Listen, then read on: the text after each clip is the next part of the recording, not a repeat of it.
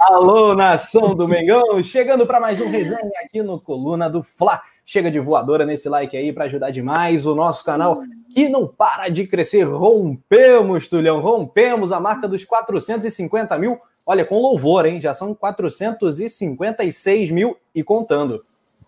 É, rapaz, a gente tá. Eu falei, essa galera aí, a nação rubro-negra é sensacional. O último jogo foi assim não só a audiência em qualidade, mas em, em, de, em quantidade, mas a qualidade é elevadíssima da rapaziada que já está toda aqui no chat. Boa noite a todos, a Paulinha, o Rafa, a produção, todo mundo está acompanhando a gente aqui, o Maxi, a Lira Cris, Vladimir, Riame, Vicente, está todo mundo todo mundo rindo aqui, ó, Porto, Portugato pro Túlio.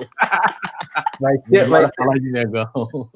Vai ter um poetaço. então, então, é isso. Galera chegando animadíssima. Já já um giro no chat. Momento salve. Antes apresentar ela, que é brabíssima, fenomenal. Fala, Paulinha Matos. Pronta para mais um resenha deliciante? Sempre pronta para bater esse papo incrível com você, com o Túlio. Sempre um prazer estar aqui.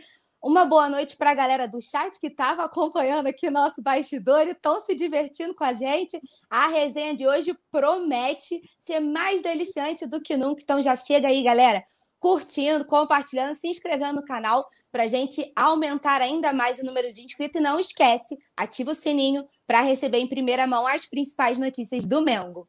Boa, nós vamos falar da contratação importante de impacto do Flamengo para a lateral direita, vamos falar da coletiva do Rafinha, vamos falar também do nosso último jogo, preparar terreno para quarta-feira, 7h15, Flamengo e Grêmio. E olha, hoje temos um super convidado no nosso resenha, convidado que vale por um 100, né? Porque o cara, é, ele próprio se intitula um papagaio, né? Então ele, ele imita todo mundo, o cara vai. Teremos Renato Gaúcho, teremos Abel, teremos quem mais? Jorge Jesus, PVC, etc, etc, etc. O Magno Navarro já está entrando aqui na nossa live. Enquanto isso, a gente vai falar de Mengão e vai seguir, falar de, seguir falando de Mengão durante todo esse tempo aqui do resenha. Galera, então é isso. Depois da vinheta, bora resenhar.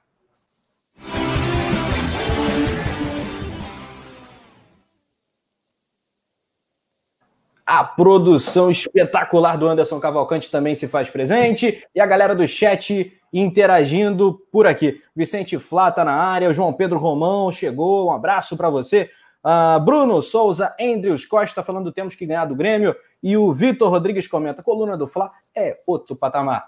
O Tulhão Rodrigues, vamos falar desse último jogo, Flamengo e Coritiba, que foi um jogo para tirar em Aca. A gente falou várias vezes na transmissão: sai Zica, sai Aca acho que saiu, né? Acho que tá tudo certo agora com o Mengão. É, acho que agora a única pendência astral é, é a dupla BH e Gabigol voltarem a marcar, mas a atuação já deu bastante esperanças, né? É, para a nação rubro-negra. É, é, nítido que, que a atuação contra o Curitiba já foi assim, anos luz à frente do que contra os Atléticos, né? O Goianiense e o Mineiro. E isso já dá uma esperança, mas é, eu também destacar é, né, a atuação individual do, do, João Lucas, que entrou, teve um início um pouco nervoso, errando passe de dois metros ali, mas depois ficou é, assim, incorporou, parecia que era um veterano, fazendo feijãozinho com arroz. No segundo tempo, ele começou a, a apoiar né, o, o, a parte ofensiva, inclusive naquele gol é, anula, mal anulado, inclusive, né, o mal anulado do Pedro o, o, cruzamento foi dele, né? Então, e seria assim uma noite perfeita para o garoto, né? Que entrando, vamos dizer assim, de uma hora para outra, ali em cima da hora, é, no jogo em que o Flamengo estava super pressionado, vindo de duas derrotas, e ele depois fazendo né, o passe para um, um gol, seria sensacional.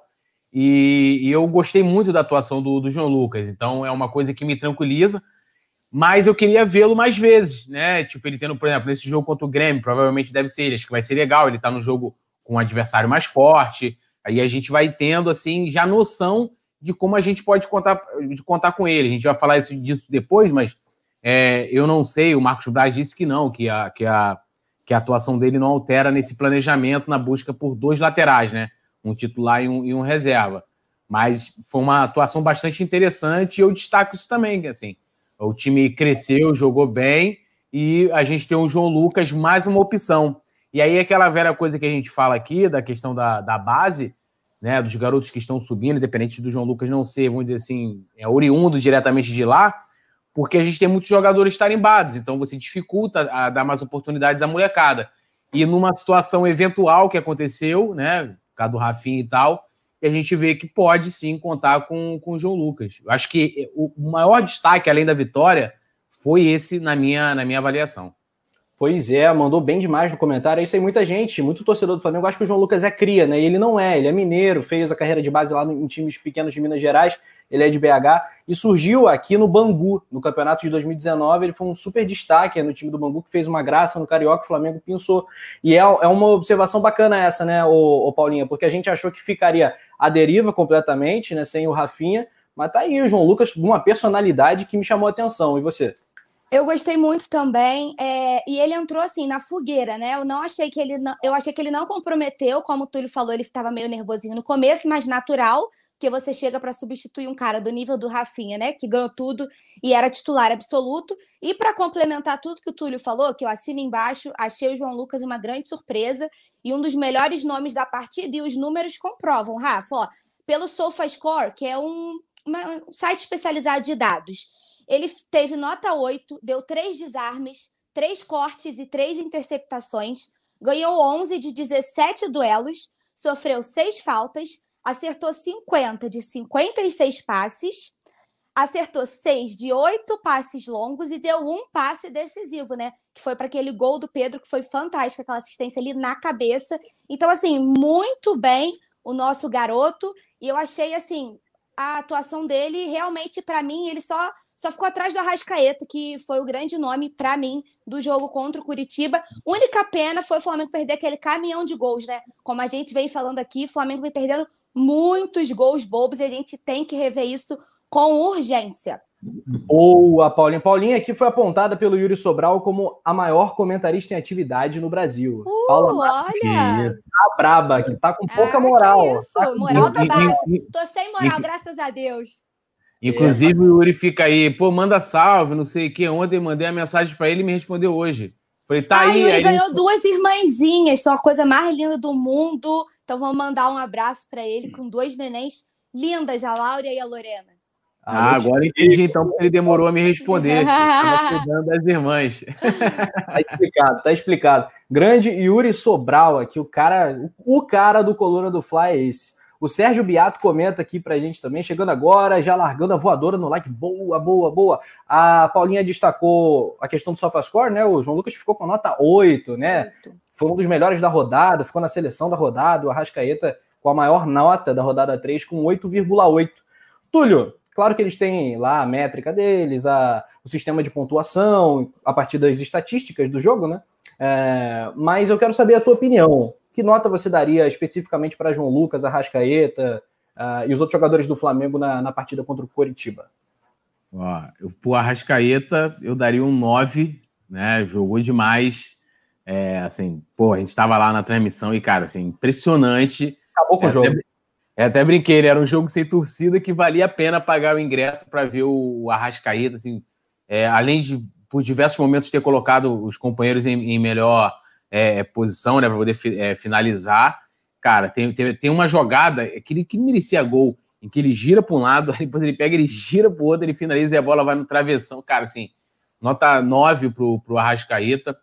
É, aí eu vou discordar da Paulinha, para mim, na minha avaliação, o segundo jogador destaque assim da partida foi o Felipe Luiz também. Ah, que, sim, jogou demais, jogou. É, ele por vários momentos ali na esquerda, inclusive várias oportunidades do Flamengo é, até antes que eu falei, depois do que o João Lucas começou a subir, que acho que, né, talvez criando ali confiança ao longo da partida, o Flamengo criava sempre pela esquerda e sempre é, triangulando ali com o Felipe Luiz. Cara, assim, jogou demais, cara. Assim, impressionante como o Felipe Luiz jogou. Mas o Felipe, eu... eu... acho que ele é, ele é sempre muito regular, né? É sim, uma partida ou outra que o Felipe dá uma escorregada. É, ele, para mim, é um dos caras desse elenco. Sou fã demais.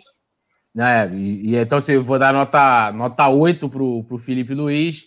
E aí o João Lucas eu vou né, discordar em um ponto aí do, do SofaScore, né? Do SofaScore, vou dar nota 7. E, assim, eu vou botar o restante da equipe na média, né? Eu acho que... É, é, assim, eu, eu, gostei da atuação do, do Gabigol e do Bruno Henrique. Eu acho que, é, como eu, eu, cheguei a falar isso lá na, na no pós-jogo e vou repetir aqui, que é, acabar esse negócio de que é, Gabigol não toca para o Bruno Henrique, Bruno Henrique não toca para Gabigol. Isso é uma tremenda palhaçada, né? E esse jogo mostrou que não tem isso, porque é, é, o Bruno Henrique tocou para ele, ele também tocou para o Bruno Henrique, então, tipo, zero problema com isso, apesar de que não, ter, não terminou do jeito que a gente queria, que era o gol da, da dupla. E eu até brinquei também que eu falei que é, o Felipe Luiz, cara, chegava com tanta qualidade lá na frente com o Arrascaeta, que eu falei assim, pô, será que a gente. É, esse ano é da nova dupla mágica do Flamengo, que é Felipe Luiz e Arrascaeta, que era impressionante como os dois é, estavam chegando lá na frente. Então, é, é, eu destaco isso, né? De, de não tem birra entre os dois. É simplesmente, cara, é aquilo. Você tá ali, futebol, é, é, é, uma coisa decidida em milésimos de segundos. Você tá num lance, cara, é muito diferente a gente pegar aqui, colocar a imagem, câmera lenta, frame a frame, e a gente chegar e, e dar a nossa opinião do que o cara que tá ali precisando tomar a decisão num, sabe, numa fração ali, é, na hora em que ele ou ele toca, ou ele chuta, ou ele, entendeu? É, é e, e, e, o, e, o, futebol é isso, cara. O cara, é, como o Bruno Henrique colocou, ele naquele, naquele jogo contra o Atlético, ele tomou a decisão de chutar, foi uma decisão errada, e acontece, cara, acontece. Agora, eu concordo muito com o que a Paula falou. Não pode perder o caminhão de gols. Realmente, aí você vai lamentar. Pô, beleza, o cara tomou uma decisão de chutar, errou, tocou, tocou errado, mas tem que melhorar esses fundamentos. Então eu coloco o restante da equipe na média, até o Léo Pereira, que eu sempre critico, quando o cara joga bem, a gente tem que elogiar. É, eu destaco também a atuação do Léo Pereira, que em nenhum momento comprometeu, ainda chegou lá na frente, fez boas jogadas. Palmas aí pro, pro zagueiro também. Boa, valeu, Tulhão. Quero ouvir a Paulinha sobre isso também. Só mais alguns comentários aqui da Nação Rubro-Negra no chat.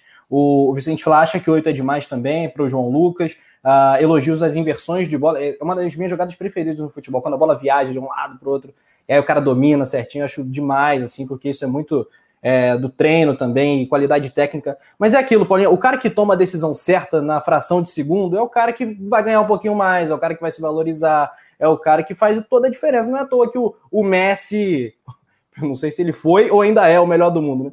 Mas não sei se é, é por isso, né? Porque o cara, nesse curto espaço de tempo e físico, espaço espacial também, o cara consegue a tomada das decisões e, e acerta sempre. Por exemplo, o Gabigol tá uns frames atrasados aí, pegando o termo do Túlio. O Gabigol não está ainda naquele ritmo do Gabigol que foi arrasador em 2019 e até antes da pandemia, tu não acha?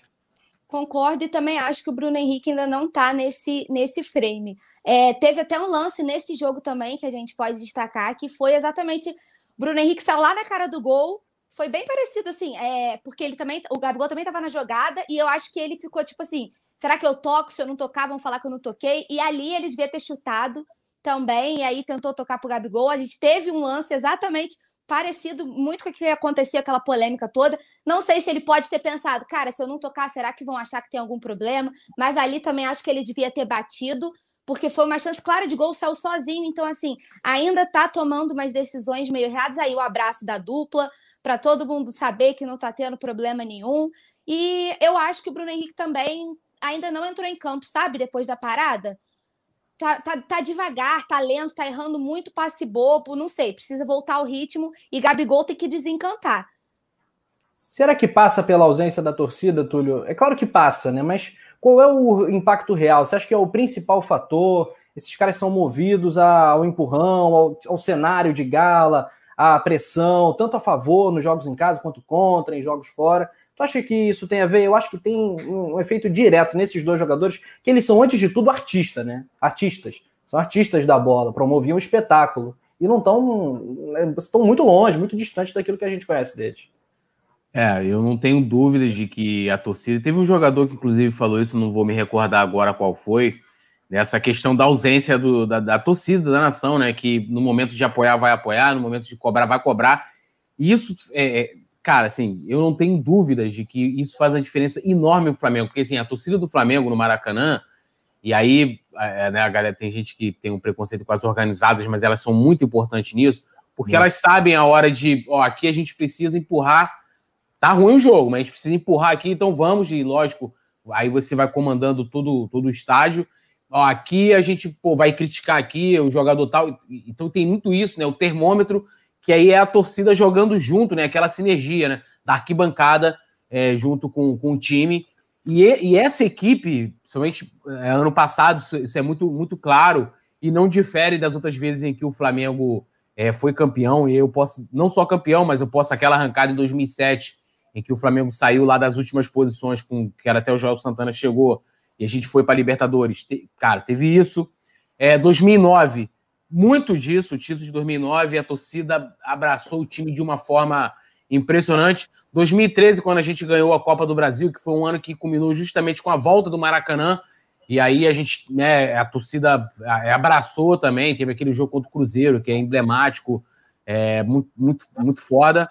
E a mesma coisa no passado, sabe? É, é uma sinergia que você também. Aí você entra nos aspectos individuais, que é da identificação. Cara, o Gabigol parece que nasceu aqui. Né? É. Ele parece que veio da base do Flamengo, ele, ele sabe o que é Flamengo.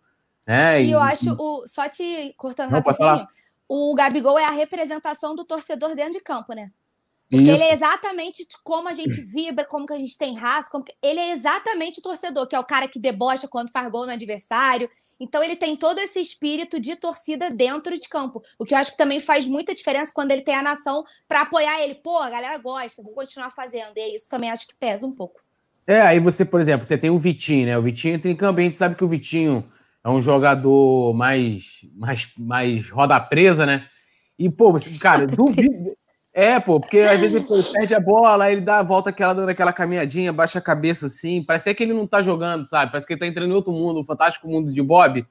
E com a torcida, com a torcida ali, é, é, o cara não vai poder fazer isso, né? A torcida vai, vambora, vamos correr e tal. Ainda mais aquela galera da Flamureta que fica próxima ali, vai dar aquela cornetada. Então, assim, eu não tenho dúvida de que faz uma diferença enorme. Agora, uma outra coisa que eu, que eu precisava fazer essa observação e não posso deixar passar que são as substituições do Domi, né?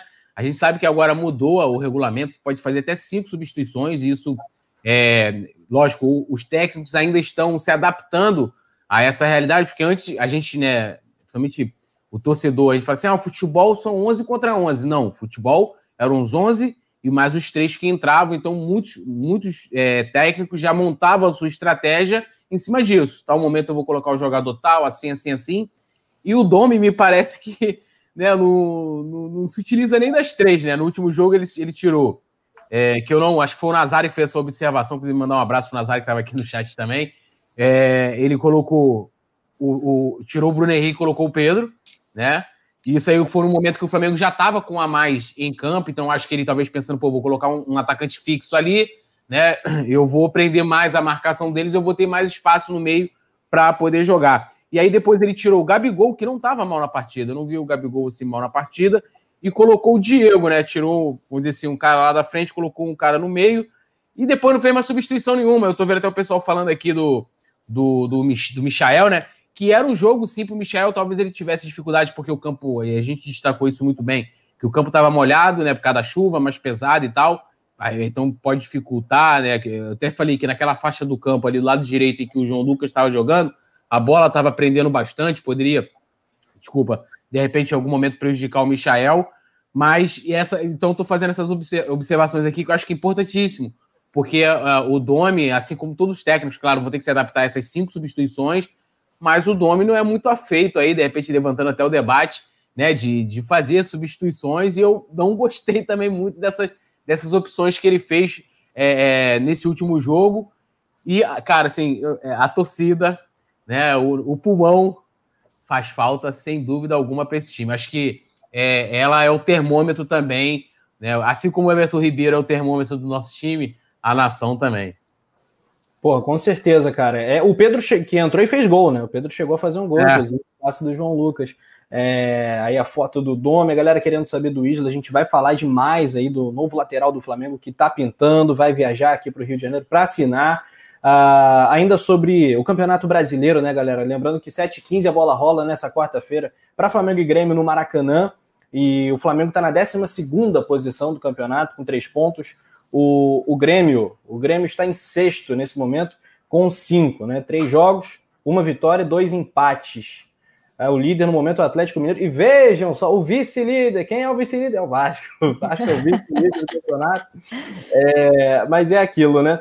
Uh, é tão curioso, né? Como, as pessoas acompanham o Flamengo para secar, né, cara? Quem não torce para o Flamengo deve ser horrível, porque assim, eu, eu tive com o Botafoguense hoje falando assim: Ah, mas o cara foi expulso também, jogou com a mais, tá? Era para ter dado goleada, esse time não é mais o mesmo e tal. A gente tem que ouvir essas, essas coisas, né, Paulinha? Os caras não entendem, não entendem que a gente está se readaptando, técnico novo, que tudo isso faz parte. E no final do ano eles vão chorar do mesmo jeito. Aliás, vai ser em fevereiro, vai esticar o sofrimento, né? Então, é, qual o recadinho que você daria para os antes? Vocês pensam que o Flamengo é time? O Flamengo é seleção, pô. Respeita a minha história. Cuida do teu time, que o Domi tá cuidando do nosso. Essa primeira vitória serviu para tirar aquele peso dos ombros. Estamos retomando os eixos e a hora que o Flamengo desencanta, meu amigo, estão deixando a gente sonhar. O Octa já é realidade. Então, galera, cuida do time de vocês, deixa nosso cavalo andar. E agora, tendência é só o Flamengo deslanchar se Deus quiser, acho que o Túlio fez o que a gente falou, foi com um monte de meia lá pro Maracanã, para dar uma sorte. A transmissão dele Sarrante de Rafa Penido, que fará a transmissão de Flamengo e Grêmio aqui no canal do Coluna do Fly. Então já anota aí na agendinha de vocês nessa quarta-feira, 7h15 da noite, horário de Brasília, a narração mais pé quente da internet, que o Flamengo está precisando desses três pontos. E dedo no like, porque a cada mil likes tem gol do Gabigol que está precisando desencantar. É, e Paulinha, sabe que eu me amarro? São os relatos da galera que conta como, onde assistiu, como é que fez. Fulano entra no banho, deixa rolando a transmissão. O outro tá, tá no carro viajando e deixa rolando. O pacote de dados vai para o espaço, mas ele quer ouvir o coluna. Enfim, esse tipo de mensagem é muito legal. Outra aqui no chat falando que deixou a TV no mudo e assiste o som do É coluna. isso, sabe muito, sabe Sim. muito. Escolha aí a sua maneira, mas acompanhe a transmissão do coluna porque é pé quente. Uh, outras do chat. Uh, um salve aqui para a galera do Flavelados. Uh, Kelly Coluna, um abraço para você, obrigado. O Sérgio Biato comenta, ô Túlio, o seguinte: não gosta de técnico covarde. O Domi é covarde. O Domi é covarde, Túlio? Eu acho que é cedo ainda para a gente fazer essa, essa, essa, essa avaliação e cravar que ele, que ele é covarde, né? É, até porque a gente não teve assim, um jogo grande. Eu acho que a gente vê realmente com como as pessoas se portam no momento de pressão e, e, e, não chegou esse grande momento em que de repente o Flamengo vai precisar buscar um resultado e aí, sei lá, o cara vai fazer o quê? Vai tirar um, um atacante, um meia, vai botar um volante, um zagueiro é, é, e vai chegar esse momento. Eu não acho, né, pelas características, né, até dos trabalhos do Domi aí como auxiliar e até mesmo da maneira como ele jogava lá no New York City, de que ele seja um cara covarde, não. Acho que é, ele é um cara que, que vai botar esse time para jogar para frente. O discurso dele foi, foi dessa forma. É, o time, apesar de que, beleza, não jogou bem contra o Atlético Paranaense, mas ele foi corajoso, porque se você olhar um cara que chega, né, aí você vai ter o um desfalque numa lateral. O cara fala assim: ah, meu irmão, já vou improvisar aqui um zagueiro. Oi? Contra quem? Contra quem, Tulhão? Contra o Atlético Goianiense, eu tô falando. Falou Paranaense, pô.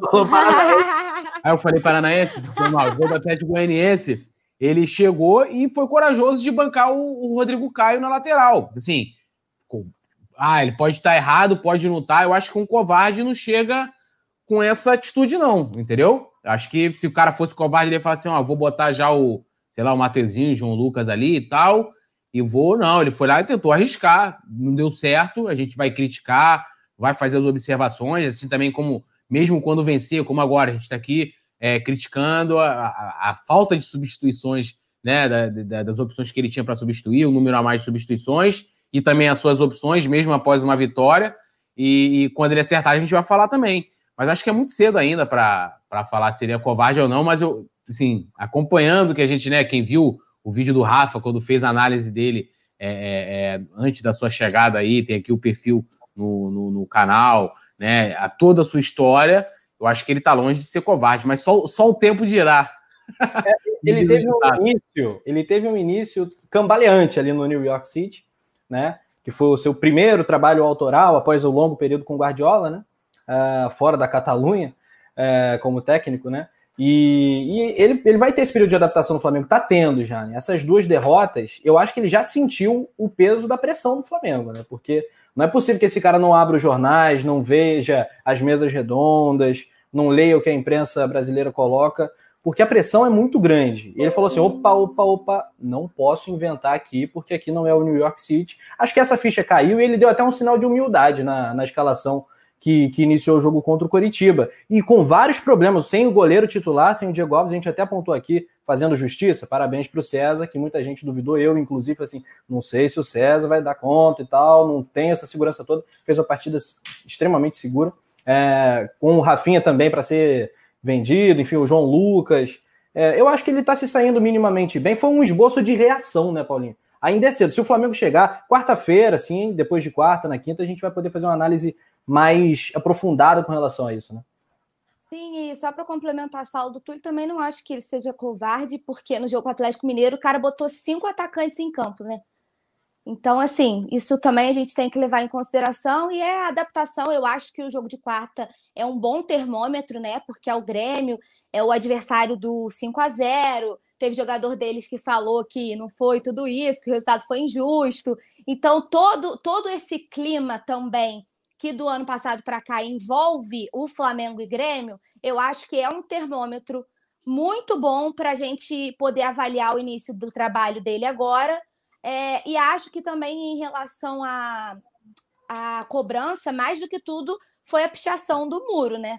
O cara chegar também e ver que, pô, duas derrotas e meu nome estava lá no muro, torcida aqui não é brincadeira, não. Então, assim, já deu tempo dele sentir e na coletiva mesmo ele falou que o Flamengo voltou a jogar como o verdadeiro Flamengo de 2019.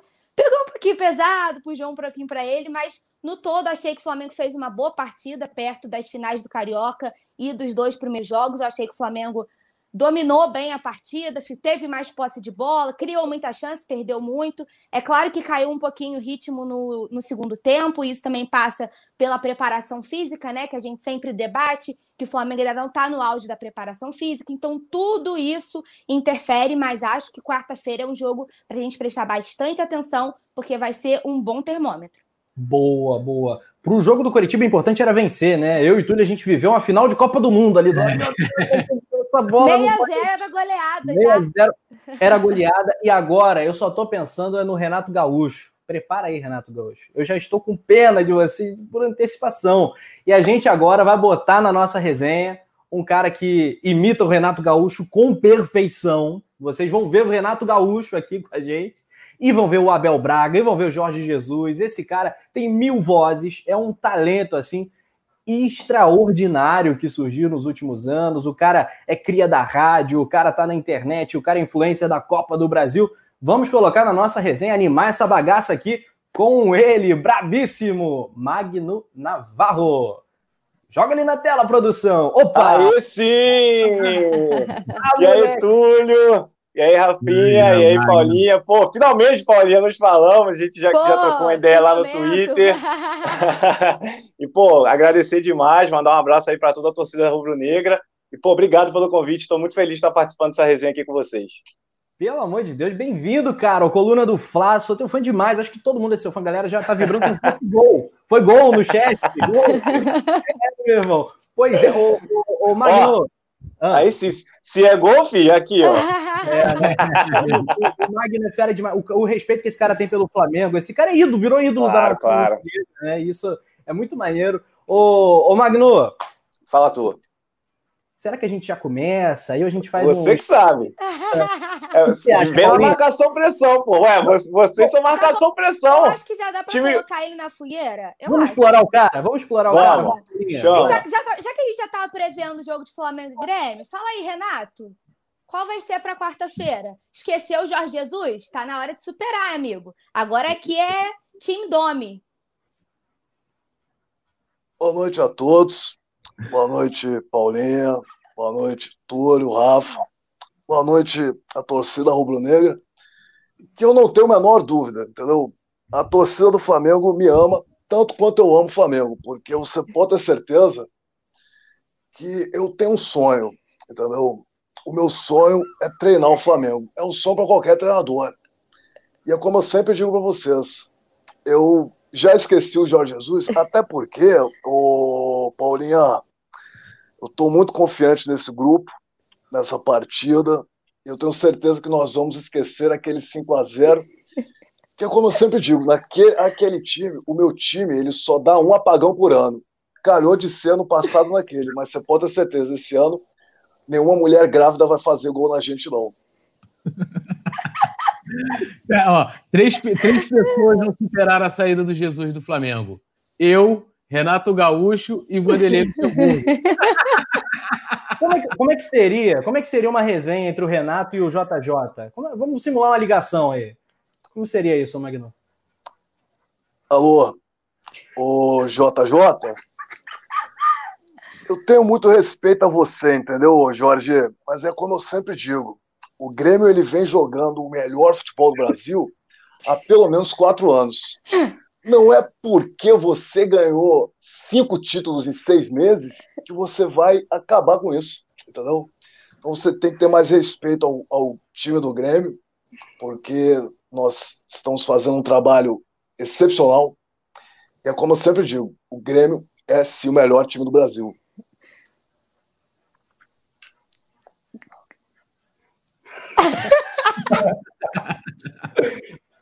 Ah, olá, Renato. Olá a todos. Ah, particularmente a mim não me interessa nem nunca me interessou a esta equipa de Grêmio, porque eu sempre fui bastante focado ah, em deixar o Flamengo em outro patamar. Ah, eu acho que nós respondemos quem é o melhor time naquele 5-1 a 0-1. Eu acredito que isto diz tudo. Aí. Pediu, tá feito. Com fraturas, tá aí. Tá aí. Cinco. Olha que saudade. Fraturas. Jota, Jota, Jota. Deu gatilho, deu gatilho, deu cara. Gatilho, deu gatilho, cara. Para, para, para. Por que, cara? Por que, que tu saiu do Mengão, cara? Falou tudo aqui, meu irmão. É, primeiramente, dizer que eu gostaria de ter ficado, uh, mas a Covid aqui parece que vai contaminar todos, ninguém fez absolutamente nada, uh, mas podes ter certeza que assim que passares tudo isso, uh, eu vou voltar. Inclusive, quero. Eu gostaria de dizer que vocês não precisam mais se preocupar com o Domi. Não precisam mais. Porque ele é auxiliar. Eu sou técnico. Pois eu liguei a ele e disse: continues sendo auxiliar e ouça o que eu digo. E a partir de hoje, eu vou comandar Flamengo de Portugal e o auxiliar vai ser apenas auxiliar. Ai, meu Deus. Fala, Tulhão. Fala, Tulhão. Eu, eu, eu queria saber, o Naval, se ele, que a gente tentou fazer no último jogo uma imitação do Pet. Não deu muito certo. Porque... Mas às vezes não dá mesmo, não. O Pet, o pet não dá, não que eu seja a maior referência de tudo, mas nem para mim, às vezes, o Pet dá, no bom sentido. Mas é difícil mesmo. É. E a gente não conseguiu, a gente não, no caso eu, que me jogaram nessa, faz o Pet aí. Eu falei, pô, não sei nem falar como o Pet fala, que o Pet até hoje não, não, não conseguiu ainda desenvolver o português dele, né? É que a gente tem, a gente tem na, na cabine do coluna de transmissão, tem uma, um muro do pet, assim, tem uma imagem do pet do nosso ladinho. Ah Aí eu cheguei no microfone Maneiraço. Vou, vou, chamar a opinião do pet e você fala. Você fala que nem o pet. Eu botei o microfone no pet. E aí, pet, a opinião de quem sabe? Eu tô falando, é porque joga maravilhosa. Tá, tá, tá. Como, é que seria, Como é que seria o Petkovic analisando o momento atual do Flamengo do Domi? Infelizmente, o Jorge Jesus foi embora do Flamengo. Eu queria que Jorge Jesus ficasse para sempre, porque ele tem a cara do Flamengo, voltou a conquistar títulos que todos sabem que Flamengo vive de títulos. E para mim não era diferente, tanto que no jogo de 2001, eu, quando fui cobrar a falta, eu já sabia que seria gol porque o espírito do título estava ali e Jorge Jesus trouxe de volta os títulos. Queria que ele na futebol brasileiro ficasse para sempre, mas foi embora. Mas qual, qual Flamengo foi melhor, Pet? O teu Flamengo de 2009 ou o Flamengo de 2019? Me ouve isso que você é surdo. Agora você pegou. Pegou pesado agora. Você acha que e disso Capitinha, Miroque e Bruno Henrique. Não é? Era o Adriano, Pet. A 2009. 2009, 2009. Porque nem de 2000. Porra, nem 2001 era, era pior. 2001 melhor, 2009 melhor. 2000, 2019, comparado a esses dois que eu tava. Não. O pet é melhor, Esse teu pet é...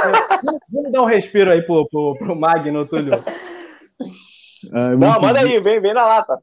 Muito bom. A galera, esse lance de, de imitar, né? Eu tava vendo né? Porque não, é, não é só o lance de. O que eu gosto de saber, se perguntar os bastidores, como é que a pessoa faz para se preparar e tal, não é só a questão da voz, né? Tem muito também do trejeito, né? As características, né? Que faz com que é, é fique mais parecido ainda, né? O jeito, tipo, Renato, você bota um óculos e tal.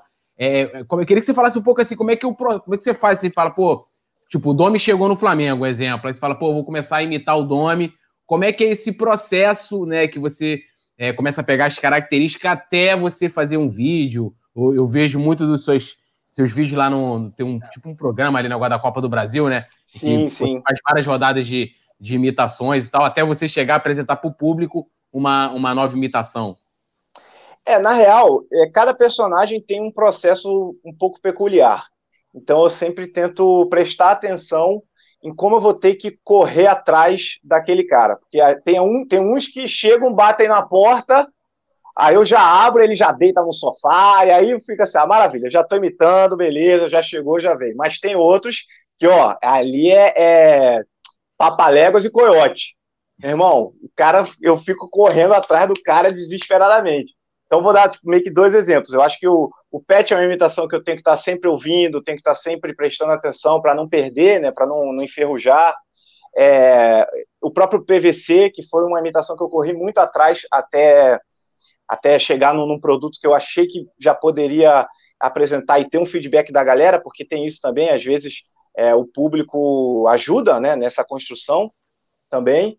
E outros eu meio que fui aprimorando também. A, a rádio, ela me deu uma, ela me deu uma experiência muito boa nisso, né? Porque a gente, eu fazia o programa e depois eu assistia ele na íntegra para ver os melhores momentos. Então, então você também ter esse processo de se ouvir, né? Até porque é, a nossa, a gente se ouve diferente do que a nossa voz é na realidade, porque a gente está, enfim, nosso ouvido é, é um aqui para dentro e lá para fora é outro.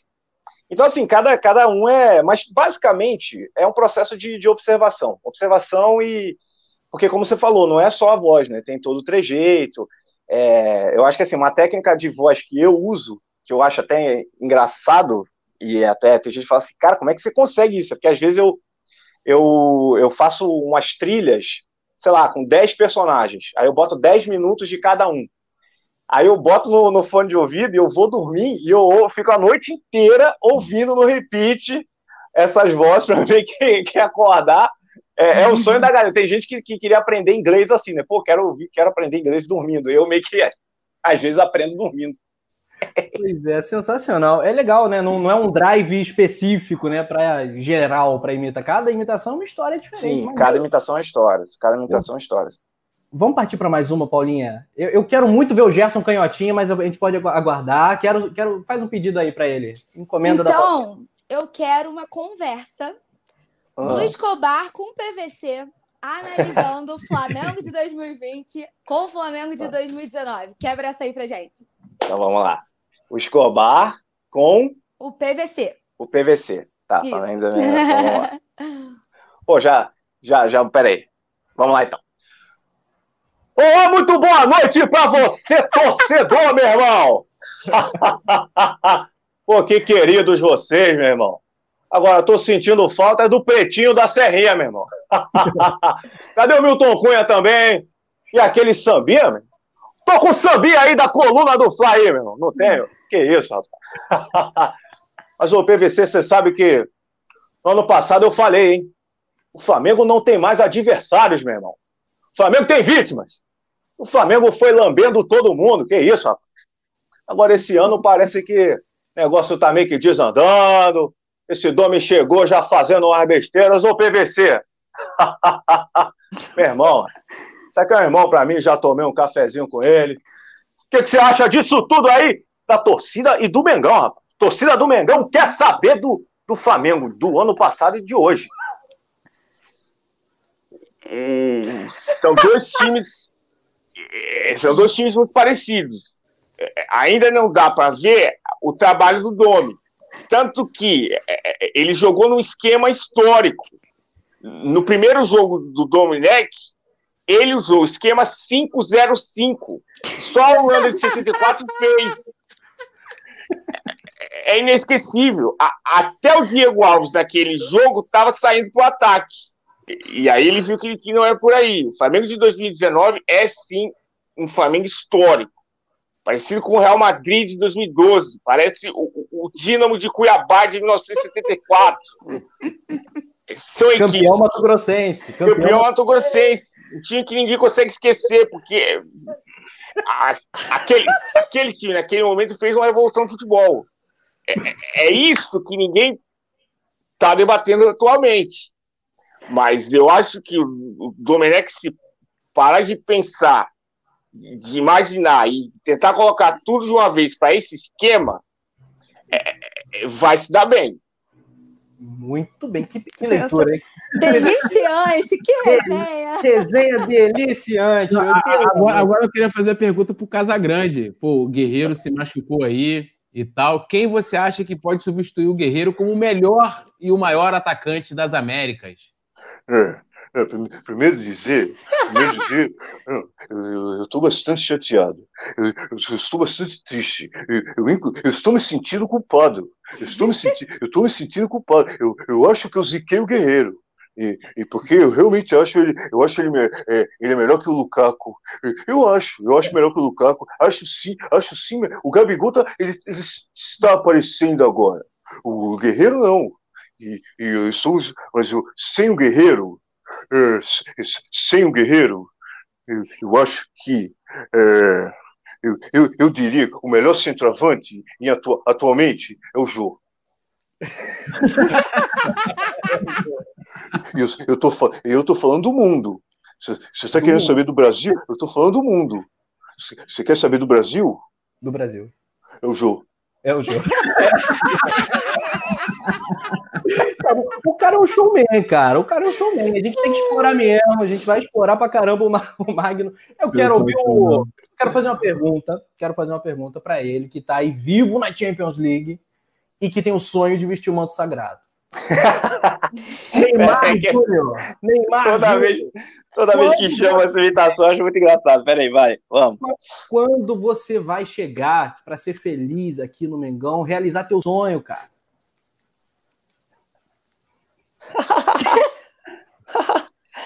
Olá a todos. É, eu já falei várias vezes que eu tenho um sonho de jogar no Flamengo. por tudo que eu já vi, por tudo que meus colegas já falaram. A força da torcida é algo que eu nunca vi em lugar nenhum. Sempre que eu jogava pelo Santos, era uma dificuldade tremenda. Tanto que nós perdemos aquele jogo em 2011, mas se Deus quiser, assim que eu conquistar a Champions pelo PSG, eu me apresento do Flamengo. Muito bem. É isso, Tulião. Então já podemos ficar tranquilo que 2021 tem Neymar no Mengão, né? É. Eu queria saber como é que, como é que o Caio analisaria o, o Neymar nesse esquema do Flamengo do Domi. Você tá querendo me quebrar, né, Tulhão? Tulhão, desculpa, que horas são? São 8h47? Eu acho que eu já posso falar isso. Você me fazer uma pergunta dessa em pleno 2020, você tá sendo um cabeça de tangerina. eu acho que o Flamengo vai ganhar muito na composição do elenco com o Neymar, porque ele com certeza seria banco do Bruno Henrique. e essa é só a minha opinião. Se você discorda, não tem problema nenhum. Cabeça de tangerina, cabeça de tangerina, vou anotar essa, hein, Tulhão? Pô, que isso, cara. Mesmo aqui, ó, cabeça de tangerina aí, ó. Caramba. Bom demais. Com gominhos e tudo. Com gominhos. sem caroço, sem caroço. E, e, des, e descascada, hein? Sem casca. Abel Braga Abel Braga, gente. O Abel Braga deve estar. Tá... Qual o sentimento do Abel Braga com relação ao Flamengo, esse momento do Domi? Será que o Abel escalaria que nem o Domi? O Rascaeta pode, pode ser titular do Flamengo, ou Abel? Uh, eu acho que o Domi tá fazendo um trabalho excepcional, cara. É, ele tá escalando igual eu escalaria. uh, ele, ele, achou, ele achou a posição do, do Arrascaeta, cara. A posição ideal dele é, é no banco. Uh, mas eu, eu me sinto vitorioso. Eu Porra, esses, esses cinco títulos aí, cara, porra, eu participei de todos, cara. Eu que montei esse time. uh, e agora eu tô vendo aí vocês. Uh, porra, vocês estão chateados com a saída do Rafinha. Uh, se o Rodinei ainda tivesse, vocês não estariam assim, cara. Era só não ter dispensado o Rodinei, que é um jogador excepcional. Mas eu acho que o. Porra, é, eu, eu quero ser auxiliar do Domi, cara. Se eu for auxiliar do Domi, o Flamengo me contrata de novo, porque para fazer isso eu também faço, porra. Mas o que ele tá fazendo, eu sei fazer também. Muito bem. Perder de 3 a 0 para o Atlético Goianiense é o que, em suas palavras, ô Abelão? Foi lindo. Fora de casa? Fora de casa, né? Lá na, na pressão do Estádio Olímpico. Porra, cara, nós sabemos da, da força da torcida do Atlético Goianiense, cara. Perder para esses caras lá é normal, porra. Normal. Mas o que aconteceu lá foi lindo. foi fantástico. O time jogou com alma. Um time com muita alma, cara. E certeza que se aquele jogo tivesse acontecido no Maracanã, cara, teria sido só 1 a 0 para os caras imagina, imagina, se fosse no Beira Rio, né? Ô, ô Paulinha, ô, ô Paulinha, é... pede, pede aí, pede aí. Então, o que que o Lucha tá planejando ah. para esse Palmeiras? Vai brigar por título? Não vai brigar? Como que vai ser? Quero saber do professor. Ô, Paulinha, é muito bom você me perguntar isso, porque eu tô vendo muita gente falar do, de como Jorge Jesus, é certo? Ele reformulou o futebol brasileiro, sendo que eu já fazia isso lá atrás. Esse 4-1-4-1, com o 1 atrás do 4 e o 4 na frente do 1, eu já fazia isso no Cruzeiro de 2003. É certo? Então, não dá para a gente achar que porque um técnico estrangeiro veio e mudou a realidade do clube, que a gente vai ter que repetir. Nós temos bons treinadores aqui no, no país, e eu vou provar isso, entendeu? No, no Palmeiras, porque eu acho que a gente vai ser campeão, a gente vai ganhar esse título brasileiro, e, e eu sei que toda vez que jogar Flamengo e Palmeiras, eu vou querer dar uma chapecada no Flamengo. Eu sou torcedor do Flamengo, eu sou sócio do Flamengo, certo? Eu já fui na racha, eu sei cantar a música do Flamengo, eu canto, eu torço. Mas canta se eu pego. então. Canta, canta aí, então. Canta uma aí, então. Ô, oh, oh, camarada, eu sou, eu sou manja a torcida agora. Eu vou ficar manjando a torcida. Mas eu sei. eu. Ó, oh, meu Mengão, eu gosto de você, certo? Quero cantar o mundo inteiro a alegria de ser rubro-negro entendeu? Então, mas quando eu enfrentar o Flamengo, eu vou querer dar, eu vou querer uma chapecada no Flamengo, porque eu sou profissional. E esse 4-1-4-1 que o Jorge Jesus estava fazendo, eu já estava fazendo lá atrás. É, você ainda é amigo do, do Ronaldinho, Lucha? Não, ô camarada, você acha que você tá aí na, na webcam? É certo? Eu vou ficar manjando o que você tá fazendo aí na webcam, camarada? Ai, meu você, Deus. Se você tá aí sem, você tá sem shot, tá sem cueca, se você tá sem short, sem cueca, eu não quero saber, camarada. É certo? E o Mundial? E o Mundial? Ai, meu Deus do céu. De, 50, de 51, Palmeiras é campeão mundial. O Palmeiras já jogava no 4-1-2-2, 3, tá certo? e ele ensinou isso tudo aí. Muito, muito bem. Galera do chat se divertindo horrores aqui. O Vicente Flá, Maria Araújo, Rebeca Ferreira, Tatiana Almeida, Samuca. Oh, legal, legal. Voadora no like, hein, galera? Bora bater logo aí esses mil likes. Geral seguindo, arroba Navarro Magno. Trocou arroba, ô Magno? Não, não, sempre foi, sempre foi esse. É porque, sei lá, já, já tinha o Magno Navarro, um desgraçado, pegou meu nome, tá certo? Aí eu tive que botar essa porcaria aí.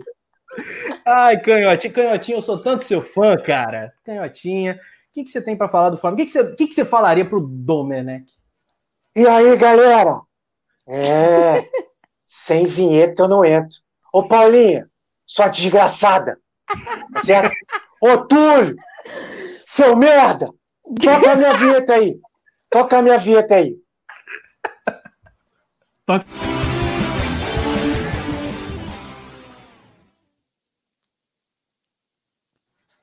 E aí, galera? Aê. Ah, sem vinheta eu não entro, tá certo? Ah, eu tinha achado, tá certo? Que tinham me tirado do ar. Mas não. Olha aqui, esse Domenech é uma porcaria, tá certo? Como é que ele bota oh, o Arrascaeta no banco? Não dá. Tem que botar. Esse garoto é bom jogador. Agora, esse Rafinha é um merda. Hã? vai para a Grécia, tá certo? Que tá aí com problema aí com a esposa. Hã? Aí é brincadeira, tá certo? É uma brincadeira. Agora, não devia ter saído, não. Ele é bom jogador. Ir para a Grécia para jogar hã? contra Atenas, é? Cavaleiro do Zodíaco. Não dá. É? Olímpia. É? Aquele. A Medusa vai jogar Rafinha contra a Medusa? É? O centauro? A mitologia? Não dá. Futebol é aqui no Brasil. Tá certo? É aqui. Valeu, galera. Ô, Canotinha, eu acho que você é. não perderia, você não perderia os gols que o Flamengo andou perdendo aí. Gabigol, Bruno Henrique. Ensina pros caras, canhota. Aqui, tudo um bando de desgraçado. Né? Umas barangas. Tá certo? Agora, eu joguei em 70. Hã? Jogava com uns desgraçados que era melhor que isso aí. Tá certo? O Pelé, mais ou menos. Tá certo? Talvez o Bruno Henrique é um pouco melhor que ele. Tá certo? Porque o Pelé, ele não corria. Eu fazia o lançamento e o Pelé não corria. Agora, o Bruno Henrique corre. Hã? Agora, eu gosto muito da. Bruno Henrique, eu gosto muito daquela imagem que tem dele, tá certo? E escrito assim, ó. Foda-se! Essa é boa. E agora, agora eu tirei a monetização do canal. Desculpa aí. Obrigado, Canhotinha. Muito bem. Em geral, se inscrevendo lá no Canhotinha também. Tá Bom, ai meu Deus do céu. Cara, teve uma vez que eu vi, no, acho que foi no teu canal aqui no YouTube, no canal do Arena, cara.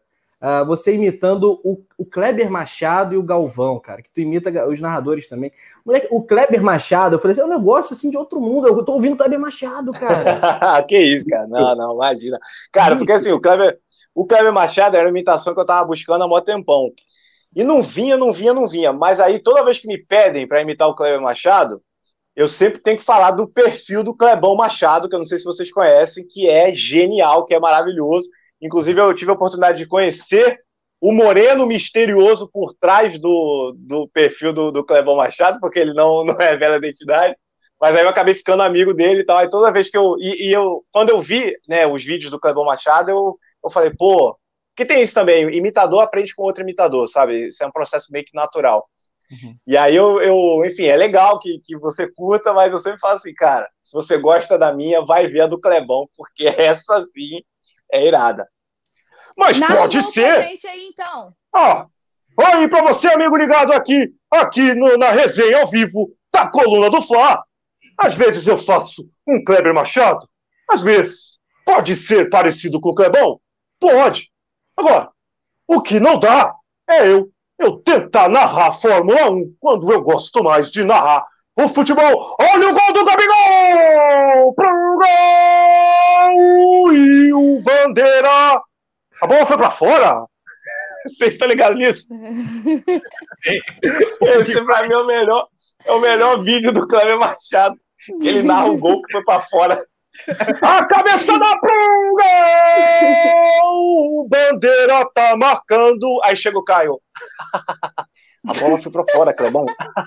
A bola foi pra fora? Não, foda, foda quando, quando tem o VAR, né, cara? Que aí o VAR acaba com tudo. Aí, ó, narra ou não narra aí, meu irmão, é fácil de se enrolar.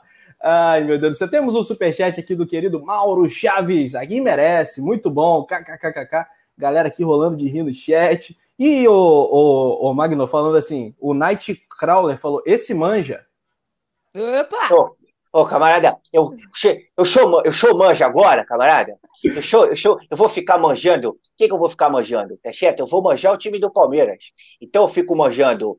Oh, camarada, você, você já deu uma manjada no Patique de Paula? Você já, ô Túlio, você já manjou o Patique de Paula? Jamais, jamais, jamais. Ô, camarada, eu vou, eu vou ser sincero com você, tá certo? Eu tava no vestiário depois do título paulista e eu dei uma manjada no Patique de Paula e eu achei que era a taxa do Paulistão, tá certo? Ai, meu Deus, a é shot, a shot é que a taxa era dourada, senão eu não ia. Eu ia... Ai, fala, relembrando, ó, relembrando os bons tempos de Arena Transamérica, que era exatamente desse naipe. Só que, pô, o Brunão, o Cantarelli me cortava direto. Pô. Se não me cortar, eu vou embora, gente. Pelo amor de Deus. Ah, aqui é proibido, não. Aqui vale tudo, né, Tulhão? Pô, com certeza. Preciso mandar um abraço pro, pro, pro Cantarelli, gente boa pra caramba, grande profissional. Pô, é demais, cara, demais. É, eu, eu, vou te fazer uma pergunta e vou deixar aqui um pedido que a galera tá fazendo bastante aqui no chat, que é o Rizek, mas antes eu tinha uma dúvida, assim, já rolou, assim, entre os imitados, né, é, tipo, de alguém não gostar, como que é a receptividade da, do pessoal que, sei lá, não sei, de repente o Renato Gaúcho, o Casagrande, como é que é o feedback? Cara, então, eu acho que eu só tive dois episódios de saber que a pessoa meio que não gostou da imitação. O primeiro foi o Milton Leite, que eu, num devaneio de uma noite de Big Brother, falei: quer saber? Eu vou mandar um Milton Leite aqui narrando, porque eu gostava muito de imitar o Milton Leite na época que eu era moleque até, e aí eu, eu jogava FIFA e ele era o narrador, então eu imitava muito por causa do, do, do Milton, ou por causa do FIFA. Só que aí, aí eu falei, vou lançar. Aí eu lancei. E aí uma galera gostou, outra galera não gostou. Aí teve um seguidor que marcou o Milton Leite. E aí botou assim: E aí, Milton, o que, que você achou? Aí o Milton respondeu: Fraco. Mas você já recebeu elogio do PVC também, né? Já. Não, já, já. É, não, só, só para concluir. Aí teve esse do Milton Leite e o Lulu Santos também, né? Que eu descobri esses dias que eu sou bloqueado no Instagram do Lulu Santos não tenho a menor ideia do porquê, porque eu nem faço muita imitação do Lulu Santos ultimamente, ainda mais na, no Instagram e tal. Acho que ele, sei lá, deve ter visto em algum lugar, ficou puto e falou: Quem é este rapaz que está me imitando? Quem é este? Eu acho que a imitação tem que ser amorosa, tem que ser respeitosa. E aí ele, pimba, me bloqueou. E, então, foram só esses dois. Mas como você falou, Paulinha, sim, o PVC, é, eu participei do Troca de Passes esse ano e, cara, ele foi super receptivo, foi super amoroso até, me mandou um beijo, falou te amo, naquele jeitinho fofo dele, que o PVC, eu, eu acho ele fofo pra caramba. Te, aliás, fica a dica aí para as indústrias de brinquedos. Façam um PVC de pelúcia tamanho real para a gente dar para as vossas namoradas. Mas se você chegar com um, urso, um ursão do PVC, do PVC, aquele que se aperta e ele fala, é inesquecível. Eu acho que pode ser aí um bom empreendimento para as empresas de brinquedos. Mas enfim, aí o PVC já curtiu, o próprio Alex Escobar, eu tive uma. Eu, eu tive uma, eu criei uma relação com o Alex Escobar por causa da imitação, desde quando ele descobriu na, na, na internet, né? Tem um negócio, um negócio de internet que agora que parece que todo mundo tem acesso a negócio de internet. Vocês já ficaram sabendo disso? Aí ele, aí ele ficou sabendo e, pô, troca uma ideia comigo. Já me mandou áudio no WhatsApp. Eu falei, porra, isso, Escobar. Continua me mandando áudio, que quanto mais eu te ouvir, para mim, melhor. Eu, eu gosto do natural, assim. Porque eu falo que existem três níveis de Escobar. E aí eu vou até explicar aqui para vocês. Tem o nível áudio do WhatsApp, que é quando ele me manda uns áudios, que ele, ele pega e fala assim: Ô, meu irmão, você é um irmão para mim, meu irmão. você sabe que é um, é um prazer ter você me imitando. Muito obrigado, hein? Esse é o nível WhatsApp. Aí tem ele apresentando o Globo Esporte, que é: Ô, oh, muito boa tarde para você, torcedor. Flamengo ganhou do Coritiba e jogou bem, hein? Será que o Flamengo tá muito voltando, bom. meu irmão? E aí tem o nível Alex Escobar, cafezinho no meio de Belfor Roxo, em frente ao supermarket, que é quando, que é quando abre, ele já começa com o luxuoso apoio do supermarket. Mais de 100 lojas espalhadas pelo Rio, hein? Tá começando o cafezinho. Toca o sambinha aí de hoje. Eu sou os três de Escobar. Então, assim, é, aos poucos, graças a Deus, as pessoas estão. É, os invitados estão dando as suas respectivas bênçãos para que eu continue fazendo a imitação. Cara, a galera... O Rizek, a galera tá pedindo muito Rizek aqui. Depois do Rizek, eu queria saber se você é, imita alguém de, do elenco, algum diretor, alguma coisa. Tem uma galera meio curiosa aqui também. Se você imita o Marcos Braz, eu já vi aqui no chat. Tem alguém do Fla que você imita? Tá, é, deixa eu responder. Cara, então, é, eu já meio que tive uns um certos insights do, da voz do Marcos Braz. É, mas assim, eu, eu, acho muito engraçado que às vezes o pessoal fala assim: caramba, o Magno imita qualquer pessoa. Pô, quem me dera. Que às vezes você faz uma imitação, aí cai na outra. E aí, enfim, porque o que eu já percebi é que todas as vezes que eu fazia o Marcos Braz, eu caía no Abel. aí, eu falo assim, cara, eu não vou jogar o Marcos Braz, porque vai falar assim, pô, aí é o Abel, pô. Então eu, eu costumo ter um pouco desse cuidado. Mas pode ser que, cara, o Domi tá na minha lista desde que chegou. Só que o que acontece? O Domi, ele, ele meio que acabou de chegar. E o Domi tá, tá dando algumas entrevistas que eu já vi dele, pelo menos umas duas, ele tava de máscara. Então, assim, eu tô meio que, eu tô meio que acompanhando e esperando o Domi ficar bem vivo, sabe, no coletivo, que aí eu meio que chego com tudo, porque nem todo mundo tem essa referência forte, e também não é uma, uma voz muito marcante, sabe? Então, enfim, mas é, um, é uma lista que, que, com certeza, assim, particularmente falando, é, os personagens do, dos, dos 12 clubes, mas especificamente do Flamengo, né, pela força que a torcida tem nas redes sociais, são eles sempre vão estar na minha lista, porque eu sei que sempre vai repercutir bem. E o, e o Rizek, como é que é o, o Magno? Olá, boa tarde. Começando o resenha do Fla aqui no Coluna. Meus caros, estou ao lado de craques.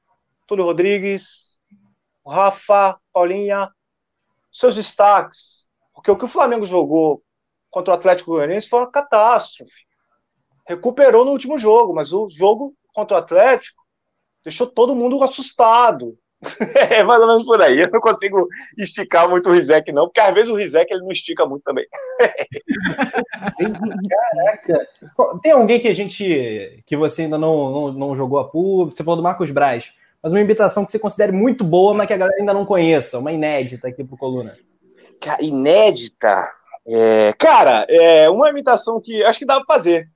Hum. Que é o. Eu fazia na época da rádio, e eu ainda não exploro muito. Porque assim, tem, tem muitos personagens que não são do futebol que eu, às vezes eu acabo meio que deixando de lado, mas que eu quero sim começar a, a botar para jogo. Que é, pô, que eu sou fã desse cara e é um baita torcedor do Flamengo, que é o Diogo Nogueira. Opa! Solta um sambinha pra gente aí, Diogo. e aí, minha amiga? E aí, Rafa? Túlio? Meus parceiros? Sempre bom estar tá aqui falando do Mengão. Pé na areia, caipirinha, água de coco, cervejinha. Sou Flamengo. Por causa do meu velho pai, João Nogueira. É, menos por aí. muito bom, muito bom. Impressionante, cara. Que talento, né, cara? Esse negócio é dom, né, Túlio? Eu sei que é treino pra caramba, que o cara rala pra caramba, observa tudo, mas é dom. O cara nasce com isso, não é possível, Túlio. É, não, como eu falei, né? Tem, um, tem uns lances de. Eu, eu, assim, eu me amarro em comédia, né? Tipo, né, do lance do, do, do humor, da imitação. É, é, eu acho sensacional e, e, e, fico acompanhando. Tem uns caras, aquele que imitava a Dilma Aí ele contava um detalhe que às vezes a gente não percebia, que ele falou assim, pô, eu tinha um jeito que. Eu esqueci agora o nome deles, que é Gustavo Mendes, né? Gustavo Mendes, Gustavo Mendes. Pô, aí ele falando, pô, ele, fazia, ele começou fazendo só a voz né, dela e tal, e depois ele foi inserindo as características, né? Aquela maneira como ela colocava a mão e tal. Depois ele falou assim: a diferença que, que fazia, né? Ele trazendo até as, a, né, as características físicas, a imitação era uma coisa assim é, é, absurda, né? E, e, e, agora, assim, uma pergunta, uma curiosidade, na verdade, é, é, quanto tempo, né? Eu sei que esse exemplo, agora chegou o Dome, você acha que quanto tempo, assim, em média, você vai levar para você falar assim, pô, vou estar, tá, já posso colocar aqui, fazer um vídeo na, no meu canal, no meu Twitter e tal, para a galera, quanto tempo leva, né, de, de treinamento de um personagem? Cara, eu acho que se eu é, ter o trabalho igual eu tive com, por exemplo, foi o PVC, que foi quase que um. Eu joguei lá pro pessoal da Copa do Brasil, eu falei: vocês acham que o PVC é um personagem relevante? É todo mundo, cara, por favor, traz o PVC, e aí eu corri atrás. Então foi quase que por demanda também. Eu vi essa necessidade. Acho que estudando bem, assim, tipo, ouvindo, procurando, acho que uma semana dá para ter uma noção, pelo menos, se dá ou não para imitar. Em uma semana. E aí, bota aí mais uma semaninha só para aprimorar, para treinar, e, e, e botar para jogo e ver como é que a galera reage. Ó, eu não sei se ó, o Neto Manhães aqui tá falando pra você imitar o Galvão. Não sei se é possível no jogo em que o Bruno Henrique tá com a bola. Ele fala: Gabigol tá pedindo. Gabigol, Gabigol tá pedindo. Esse jogo aí, pô, o Galvãozão se emocionou pra caramba. Ficou rocaço.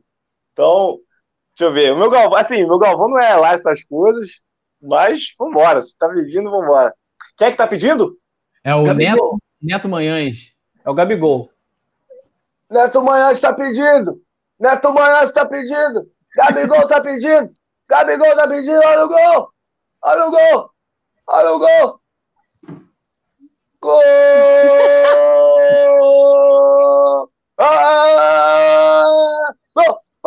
Gol! Flamengo! Cara, ele tava muito rouco, eu achei muito eu achei sensacional isso, cara. Mas, mas você, você vê a diferença, assim, o Galvão tem essa maneira, ele faz esse lance assim, né? Meio que ele dá uma levantada assim, não sei. Sim. É, é, é uma, uma, Cara, quando tem isso na imitação também, ó, essa questão né, do, do 3G, é sensacional, assim. Eu, eu, não, eu muita gente, muita gente que, que me escutava na rádio e aí tinha a oportunidade depois de assistir as lives que a gente fazia é, ficava meio que surpreso, mandava mensagem assim para mim, falando, ou então quando eu, quando eu mesmo pegava o vídeo do, do programa e postava, eu, eu recebi muito comentário tipo assim, caraca, você fica fazendo mesmo na rádio os trejeitos, e até antes de ter a live, né, que eu sabia que tinha gente assistindo, eu fazia, porque, como você falou, ajuda muito, é meio que uma muleta, né, o, o, é, o, o inconsciente, nesse momento, meio que faz o link com o consciente e a gente eu consigo visualizar melhor o que, que eu estou fazendo, sabe? E, e, o próprio personagem ele fica mais vivo na nossa, na minha cabeça.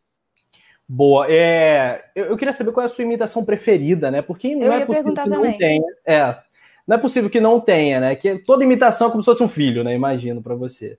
Mas... Gente, você me, do, me, dá dois segundos só para botar o celular para carregar, porque eu vi aqui que, meu Deus do céu. Vai segurando aí a galera. Dá uns três. Aí, Bota tá aí a galera aí pra, pra me seguir lá no Instagram. Opa, Meu Deus. Galera, é bom que agora a arroba tá em destaque, arroba Narval Magno, e a galera já tá colando lá no teu Instagram. Pô, aí sim, hein? Pô, que, que honra. Obrigado, torcida do Mengão. Pelo amor de Deus, agora vamos voltar com tudo. Cara, ídolo É verdade, olha aí, ó. Programa ao vivo é assim mesmo, Renata. Eita! Olha o Renatinho aí, ó. Bota o, o glorioso, o pentelho do Magno Navarro. É verdade. Vai fazer uma super live e esquece de carregar o glorioso celular. Eita! 9 e 12, galera! Boa. Mas é a preferida, a preferida. É preferida? É responde Cara, imitando, responde imitando. É. A preferida? Ô, Rafa, é como eu sempre digo, entendeu? Pode ter certeza que é o Renato. Até porque, eu vou contar essa história para vocês, isso é verdade, não estou mentindo, não. Eu conversei com o Magno, entendeu? Eu conversei com ele, eu liguei para ele e falei: E aí, Navarro, ô garoto, você é bom mesmo, hein? Gostei do seu trabalho. Eu já vi você me imitando, mas essa última aí você matou a pau. Realmente isso aconteceu, cara. O Renato, recentemente aí, o assessor do Grêmio me ligou, né, entrou em contato comigo, falou: Ó, oh, tô aqui com o Renato, ele quer falar com você, porque ele se amarra na, na imitação e tal. Aí ele chegou e falou: Cara, para mim, tremi na hora, perdi os sentidos, porque é uma baita honra. É, por mais que, enfim, o Renato ele é até um personagem hoje um pouco polêmico, mas ele não deixa de ser um personagem, uma figura muito importante no nosso futebol, né? Então, eu fiquei feliz pra caralho com, com esse reconhecimento e hoje a minha imitação preferida é o Renato e o PVC também, porque como o, o Rafael falou, o PVC, de todos os meus filhos, eu acho que o, o, o filho que eu mais criei, que eu mais, tipo, sabe, botei na escola, paguei pré-vestibular, aí paguei, não passou, botei na faculdade, paguei após, e tô até hoje investindo, é o PVC. Cursinho essas duas espanhol. É, é. cursinho de inglês, judô, botei no. Onde. Ah, eu quero fazer Krav Maga. Vai fazer Krav Maga, meu filho. Pode fazer. Olha, uma sugestão da galera aqui do chat. É, falando que você imita a mesa toda do Bem Amigos e já imitou aqui, né? Galera que não viu, volta, que chegou depois. Caio, Casagrande, Galvão, etc. Uh, mas também a galera que quer muito estiver imitando a galera da Fox Sports. Não sei se você já imita, se não, já vai preparando aí para um próximo resenha. E destacar também a mensagem do Gustavo Mota. Conta a história do busto do Renato em Copa. Essa história é um absurdo. tá. É, na íntegra? Vai contar na íntegra? No melhor estilo Arena Transamérica? Ué, é claro, por que não? é isso que tem. É porque, olha só, não, não é nem Copa, é em Ipanema. Ah. Porque eu e o Bruno no, no Arena a gente brincava naquela época que tava, tava para ser produzida a estátua do Renato e tudo mais, lá no Grêmio. E aí, aí eu falava que, ô Bruno, vai ter uma estátua minha lá no Grêmio, entendeu? Mas você pode ter certeza que vai ter uma estátua minha em Ipanema. Aí ele é, vai ter uma estátua sua em Ipanema, Renato? Mas como é que vai ser essa estátua, Renata? Só para a galera entender como é que vai ser sua estátua lá em Ipanema. Uma estátua, ela homenageia os seus feitos, entendeu? Aquilo que você mais ficou conhecido é eternizado numa estátua. Então, eu vou ter uma estátua em Ipanema da cintura para baixo. que é isso? Pelo amor de Deus. Ai, meu, eu não sabia dessa história. É por isso que eu tô falando. Eu preciso de um cantarelli para me contar aqui. E a íntegra é ainda pior, mas é mais ou menos por aí. Aí eu enfim, ficava meio que brincando, dizendo que é como eu sempre digo, todos lá em Ipanema, quando eu coloco a minha sunga, eles conseguiam ver a taça da Libertadores, entendeu? Aí se você se você quiser.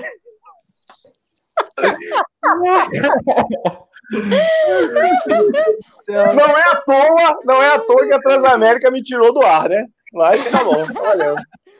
Caraca, pô, mas agora, agora tu tá no GE, né, cara? Eu vi tu fazendo a imitação do meu amigo no GE.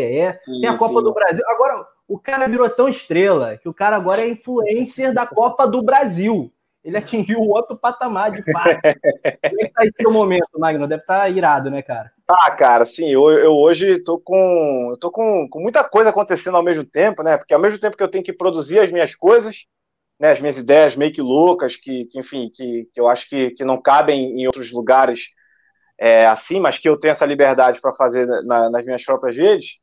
É, eu tenho essa, esse, esse trabalho com a Copa do Brasil, né, de apresentar os produtos. Pô, quando a gente, quando parou, quando o futebol parou, a gente criou um produto que foi muito maneiro, que foi a resenha na, da Copa do Brasil, que a gente entrevistou vários caras assim maneiríssimos. A gente entrevistou o Zinho, o Joel Santana, o Fred do Desimpedidos, a Glenda Kozlov, que a gente falou muito da, da relação dela com o Flamengo. A gente entrevistou o Thiago Silva.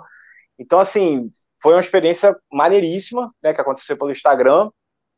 E agora a gente já está preparando a, a, o retorno do programa que a gente estava fazendo antes dos jogos, né? Que a gente tem uma transmissão internacional é, pelo site da Copa do Brasil, para quem tá, é, para quem não está no Brasil, quem está fora do Brasil consegue, consegue ver pelo site, enfim. E aí, só que aí antes e depois dos jogos a gente tinha um programete, exatamente esse programete onde a gente fazia uma resenha, eu imitava e tudo mais, e, era, e esse sim era aberto para todo o Brasil, porque era no Facebook e no Twitter, e a gente já está planejando o, o retorno é, desse, desse programa na nova realidade, obviamente. então, assim, então tenho esse trabalho, tenho, eu tenho um quadro muito maneiro, e aí fica até a indicação aí, para a galera que está assistindo, se conhece meu trabalho, se está conhecendo agora, e, e mesmo para vocês, que é lá no Cenas Lamentáveis, né, a página, o Instagram Cenas Lamentáveis, eu tenho um quadro toda sexta-feira lá, que é o Comentários Lamentáveis, que é uma, um negócio divertidíssimo que eu estou fazendo, assim, tipo, com o maior, maior prazer. E também estou produzindo toda sexta-feira é, uns quadros de humor para o Globoesporte.com. Então, assim, são. E, e, o mais legal é que são, são várias vertentes, né? O meu trabalho dá para enxergar em todos os, os, os, conteúdos que eu produzo, mas cada um tem a sua limitação e cada um tem a sua especificidade que está fazendo com que eu cresça muito, que eu entenda muito as linguagens, as plataformas e os públicos que cada, é, que, que cada plataforma tem. Então é isso, é, fica aí o convite para me seguir lá no Instagram e acompanhar um pouquinho tudo dessa, dessa loucura. É, eu, eu tenho uma curiosidade, o, o, o, Magro, você é formado em jornalismo? Como é que é? Sim, sim, eu fiz jornalismo. E tal. É, é que conta, Estácio conta ainda, né? Estácio conta, né? a produção aqui falou que conta. Mas enfim, não, brincadeira, pelo amor de Deus, gente. Máximo respeito a quem, quem, quem fez Estácio, é só uma piada de senso comum. Mas sim, eu fiz, fiz jornalismo na Estácio, eu cheguei a, a, a estagiar, é, mas, mas chegou um momento que eu falei assim, cara, eu quero meio que botar minha arte para jogo. Ajuda, né, a questão do jornalismo, porque é, muita coisa da parte comunicacional eu acabo colocando em prática. E também, às vezes, até por necessidade, pô, esse trabalho na Copa do Brasil é, eram pautas, assim, eu estou num lugar muito mais institucional, né, que é um perfil de uma competição oficial, com que vai, que vai falar com, com, com pessoas é, que, enfim, que, que não é zoeiro o tempo todo. Eu conversei, por exemplo, com, com o Barcos. Porra, o Barcos é cara fechada é. do, de ponta a ponta. Só que eu não deixei, ali eu não deixei de, de colocar minha marca. Então eu trazia algumas perguntas que eram feitas por, por personalidade, né, por essas imitações, e aí o jornalismo ali meio que aparecia muito, porque eu fazia toda a pauta, eu estudava, eu ficava meio que prestando atenção. Então, assim, é, não deixa de agregar, né? Que legal. E, Fala, o Barcos foi tranquilo, não te deu uma. Ah. Né, que o Barcos não gostou uma vez, fizeram alguma brincadeira, eu não lembro agora, acho que não sei se ele estava eu, eu, eu sei qual é. Pô, cara, eu, eu fiquei, tipo assim, na época que todo convidado a gente colocava um pouquinho antes e pedia pro para a galera dar sugestões, fazer perguntas. E aí eu, eu lembrei dessa resenha. E quando eu cheguei, joguei assim: galera, perguntas para Hernan Barcos. Todo mundo. Pergunta se ele se acha parecido com o Zé Ramalho. Eu falei, caralho, eu quero muito perguntar isso. Porque é igualzinho o Zé Ramalho. Perguntou? Aí, pô, não, cara, não perguntei, não. Mas eu tentei encaixar uma música em algum. É, eu, eu cheguei para ele e falei assim: Barcos, você que faz parte dessa massa, o que, que você acha?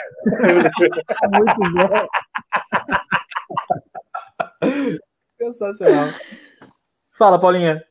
Resenha deliciante, né, gente? Então, deixa o like aí que a gente já está segundando da melhor forma, iniciando a semana em grande estilo para todo mundo relaxar. E quero saber se o Magno vai ser pé quente, porque essa resenha é sempre a resenha mais pé quente e mais rubro-negra da internet. Então, para vir aqui tem que ser pé quente, garantir quanto que o Renato Gaúcho acha que vai ser esse jogo, então.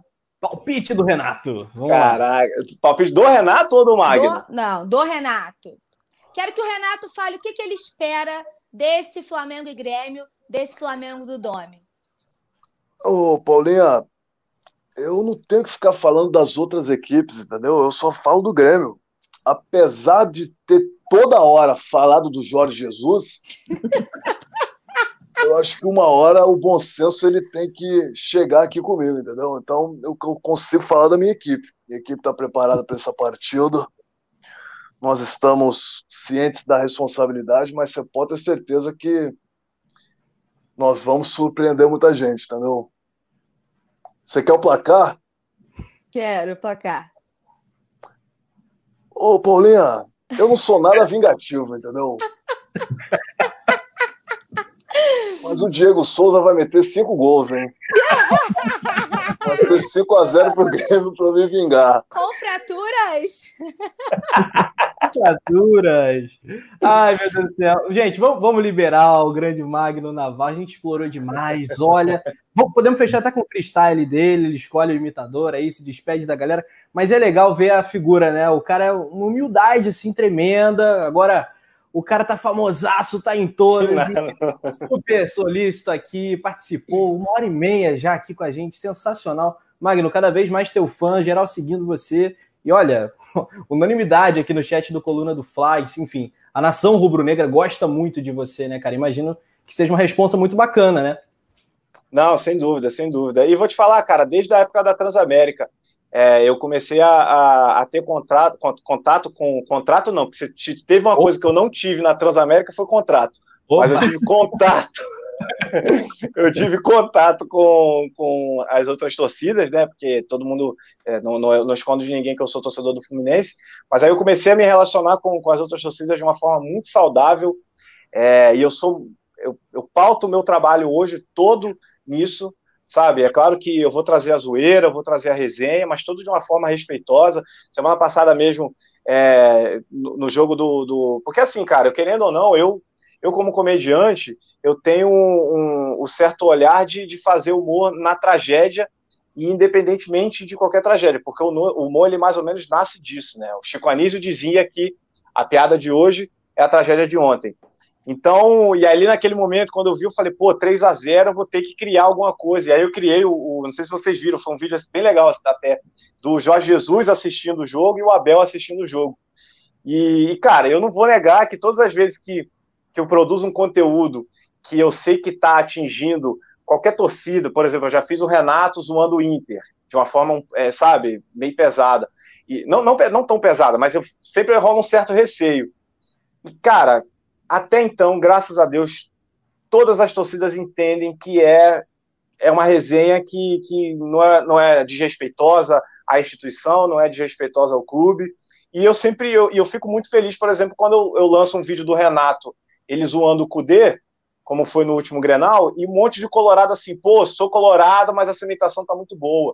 E a mesma coisa sempre foi com a torcida do Flamengo, nas vezes que o, que o Flamengo perdia, eu zoava, ou então que que o, o, os outros rivais perdiam, inclusive o próprio Fluminense, que é o, era o que eu mais zoava e é o que eu mais ouço. Você pode ter certeza que é, o, clube que eu mais pego pesado é o meu próprio.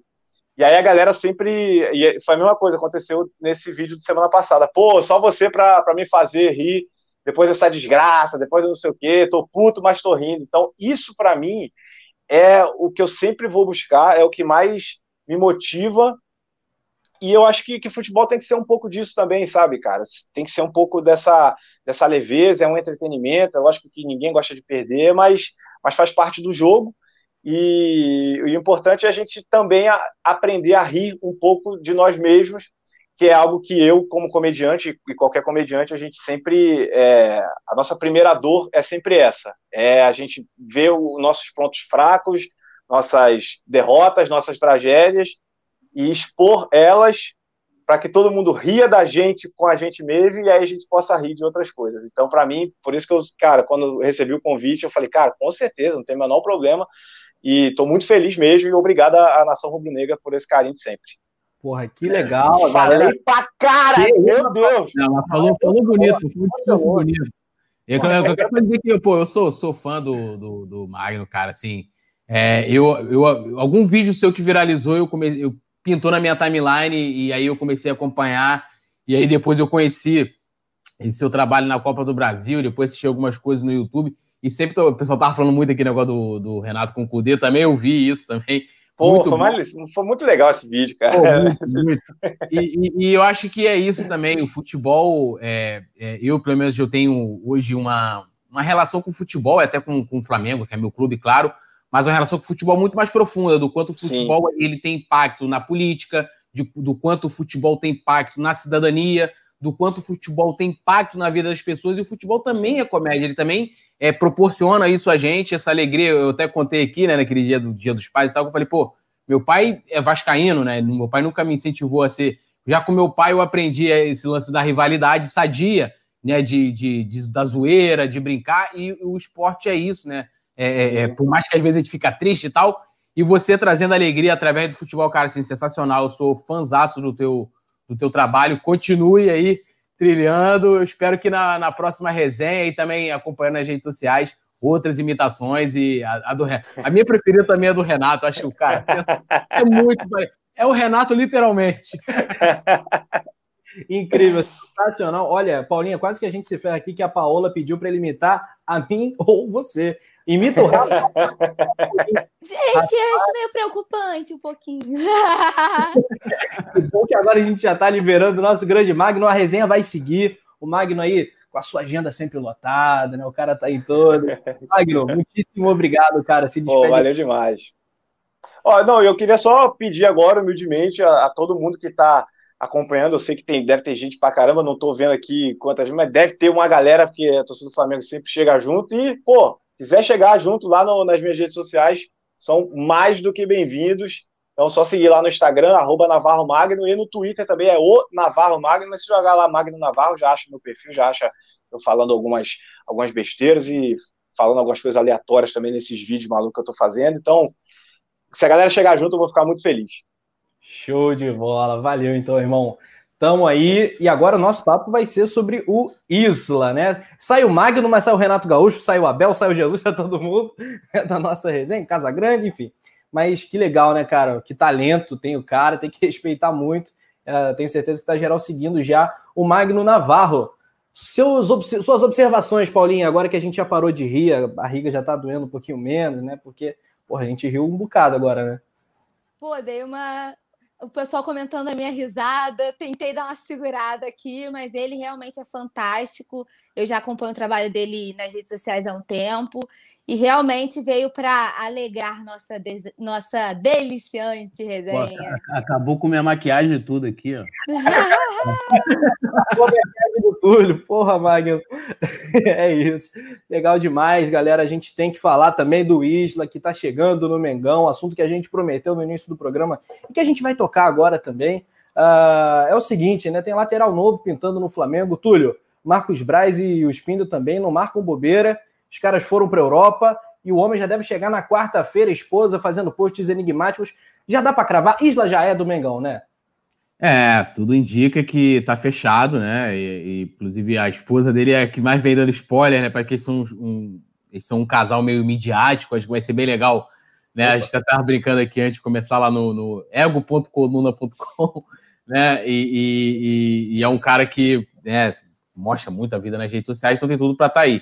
Eu ia até, e isso seria o meu destaque, né, para falar do Isla, que é, tem, tem, tem, pressa, né? Quem tem fome tem pressa, e a gente está nessa necessidade de que vamos botar, se ele chegar entre amanhã e quarta, não sei, se ele já treina já para o jogo do final de, pro final de semana, não sei se daria tempo, não sei como é que ele está fisicamente, estava sem clube, sem jogar, então há, há pressa, né? E eu fui, fui fazendo mais pesquisas mais profundas sobre, sobre o Isla, é, já estou é, convencido de que é um, é um jogador bom, né? Mas eu até falei isso aqui já logo no primeiro dia que o nome dele foi levantado, de que a, o, o Isla é um jogador que teve uma passagem, né?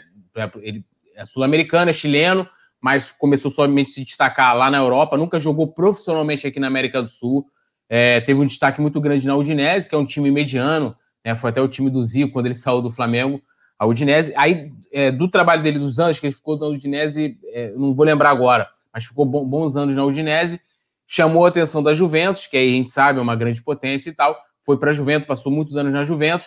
Depois que ele saiu da Juventus, em 2017, 2018, se não me engano, 2017, ele não conseguiu se firmar nunca numa, numa grande equipe. Mas, assim, é, o cara tem história na seleção chilena, né? Então, é, é, um, é um grande lateral. Inclusive, uma, uma da, né? Segundo, eu li lá no, no coluna do Fla.com, tá? Li lá no coluna do Fla.com que uma das coisas que fizeram com que ele, né, o nome dele ganhasse peso para a nossa dupla, grande dupla fora de campo, Marcos Braz e Bruno Spindel, porque o seu perfil se assemelha muito ao Rafinha, né? Que é um jogador com grande experiência na, na Europa, né? É, vencedor, claro, dentro das suas proporções, porque é, é, né, a Juventus ainda, né? Tanto que eles contrataram o Cristiano Ronaldo para isso, ainda não teve uma ascensão, é, assim como foi que o Rafinha teve com o Bayern, mas é uma, uma grande equipe europeia. Então, por causa dessa, dessa, de, de, dessa, dessa semelhança com, com o Rafinha, ele foi o escolhido. Eu acho que tem tudo para dar certo, estou confiante. É, eu, eu, confesso que não era um jogador que eu conhecia, mas pesquisando, a gente foi foi tomando conhecimento. Inclusive, tá, tá rolando né, também uma, uma série né, no, no, aqui no Coluna né, dos laterais, né? Com os vídeos dos laterais também, com os vários candidatos. Agora, a, a, antes de passar a bola para você, Rafa, que o Bruno Pereira mandou aqui, ó. Ele mandou aqui que o cara sabe que eu pô, me amarro em paródia, ele tava mandando já aqui uma paródia da música do acho que é Paralamas, Titãs, sei lá. Aqui, ó, Sonífera Isla. Descansa meus olhos, me enche de luz. Já começou aí o Bruno Pereira já fazendo a música do Isla. Sonífera Isla. o maluco puxou o Titãs, amigo. Sensacional. Titãs. Gostei muito. Quem sabe nas arquibancadas, boa demais. É... Sim, sim, tu falou da série, tem lá nas redes sociais do Coluna, no Coluna do Fla Play, que geral deve se inscrever, não sei. Acho que a galera toda aqui já está inscrita no Coluna do Fla Play, que é o canal novo do Coluna, para vídeos gravados. Tem o Túlio tretando com os portugueses do tem trecho de resenha, tem narração de gol, enfim, vários conteúdos novos, exclusivos, que não vão aqui para o Coluna do Fla Flamengo, né? Se você reparar, o nome do canal agora é Coluna do Fla Flamengo. E o Coluna do Fla Play é o canal que tem também conteúdos exclusivos do timaço, né? Da seleção do Dream Team do Coluna e já tem o link na descrição aqui também no nosso chat. O Sérgio Beato está falando. É, tem o Sonífera Isla, não, tem que estar ligado. Opa! Voltou, voltou, nossa queridíssima Paulinha Matos, Paula Matos. Arroba, eita, botou um underline, Paulinha? Sempre teve. Mas esse, esse, esse underline dificulta. Tem que ser Paula Matos ou Paulinha Matos. Olha eu me metendo na, na roupa das pessoas. Tô te ouvindo, Paulinha. Tudo bem? É, eu acho que eu estreiei no resenha, né? Foi minha primeira queda, pane geral aqui. Estre... Ah, custou estrear, mas estreiei com o pé direito. ó, Olha aqui, rapidinho. O Vicente Flá colocou aqui, ó. Portugaço no Túlio. Não sei nem o que, que seria um portugaço, mano. É. Não, então, mas quem, que, quem seria esse personagem? Seria quem? Pedro Álvares Cabral? É, aquele Nuno Leal, aquele que canta os fados? Cuidado com o remorso, pode ser Jorge Jesus, hein? Gente, Pô, eu.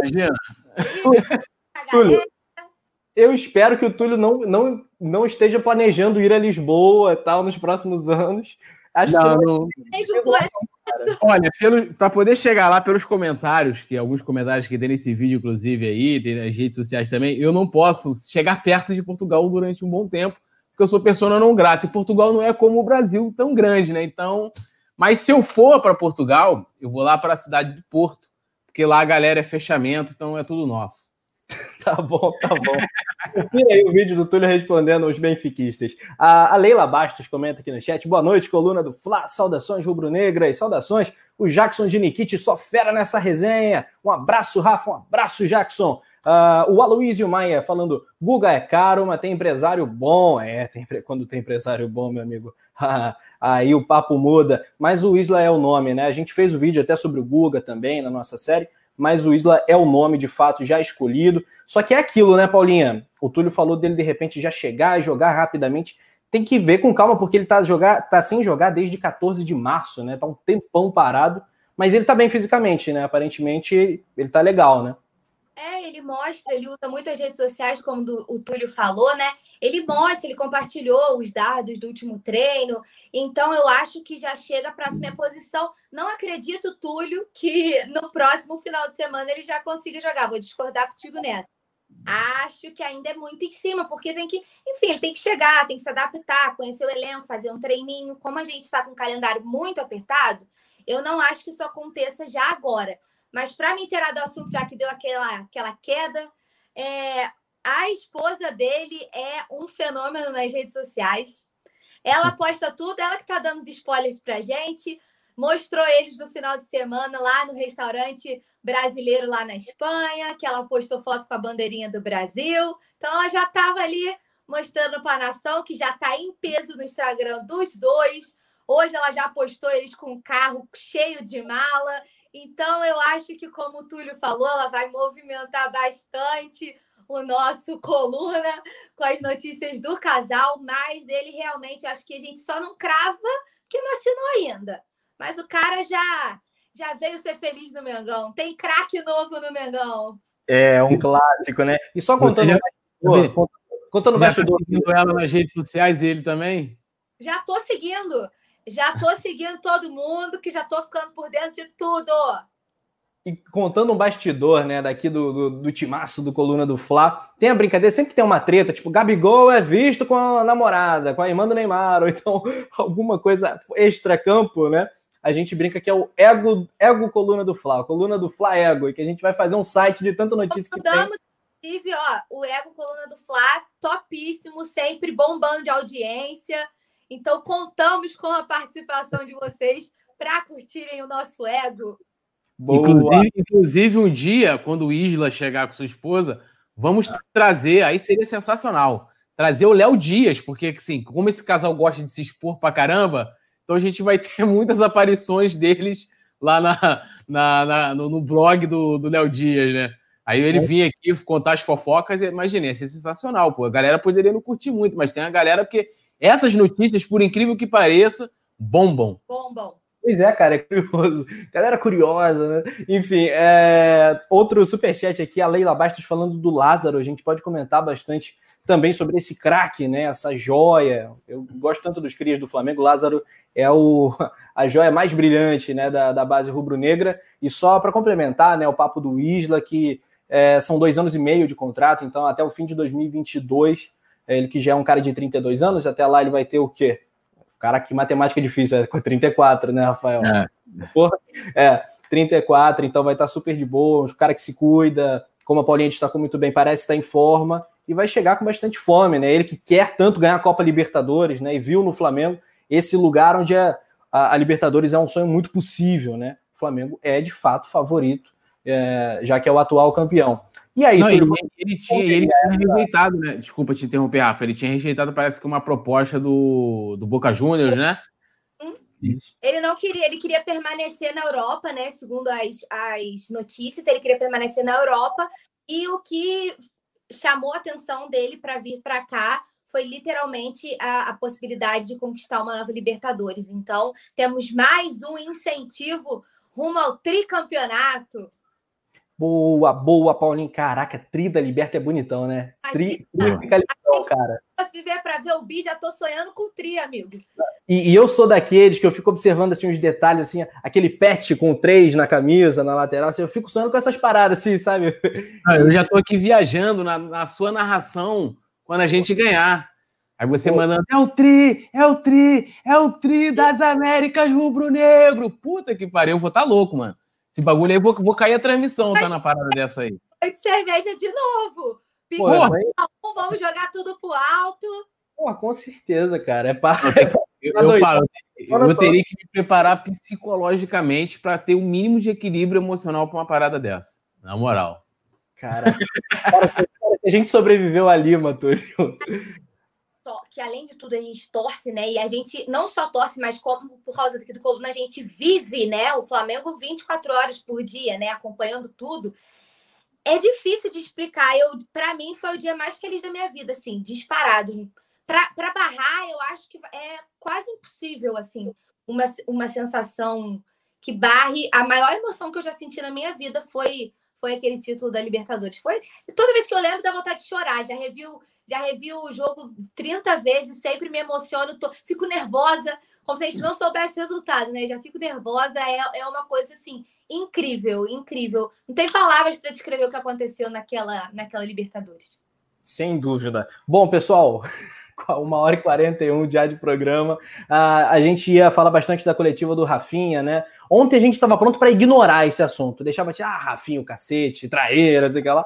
Aí hoje a gente vê, a gente vê o coração faz assim, ó, parte, né? Porque o cara, ele é ídolo, né? Ele tem uma história no Flamengo. Ele não é o Leandro, tá? O Túlio já olhou assim, é ídolo que Ele não é o Leandro. Não, eu, eu, eu, hoje eu coloquei, vou até fazer um, aproveitar para pegar isso como um gancho, eu fiz uma coluna né, é, que, tá no, que tá no coluna, a minha coluna no coluna, tá lá, que eu botei assim, né, é, é, os ídolos do Flamengo, botei Rafinhas, não dizendo que eles são ídolos, né, Rafinhas, Leandros e Maris, Aí, na verdade, ali, o, que, que eu falo ali? Eu falo que a questão do ídolo em si, ela é muito particular, né? Às vezes, é, é, por exemplo, eu até uso esse exemplo na, na coluna, convido a galera a, a, a depois ir lá dar uma lida, que, por exemplo, a gente tem aquele, aquele Flamengo dos anos 2000, o Renato Abreu, que é um cara que não, é, era um craque, né, super badalado, roeu o osso no Flamengo, foi campeão e com títulos importantes, na Copa do Brasil de 2006 ele foi, né, um, cara, um cara importante.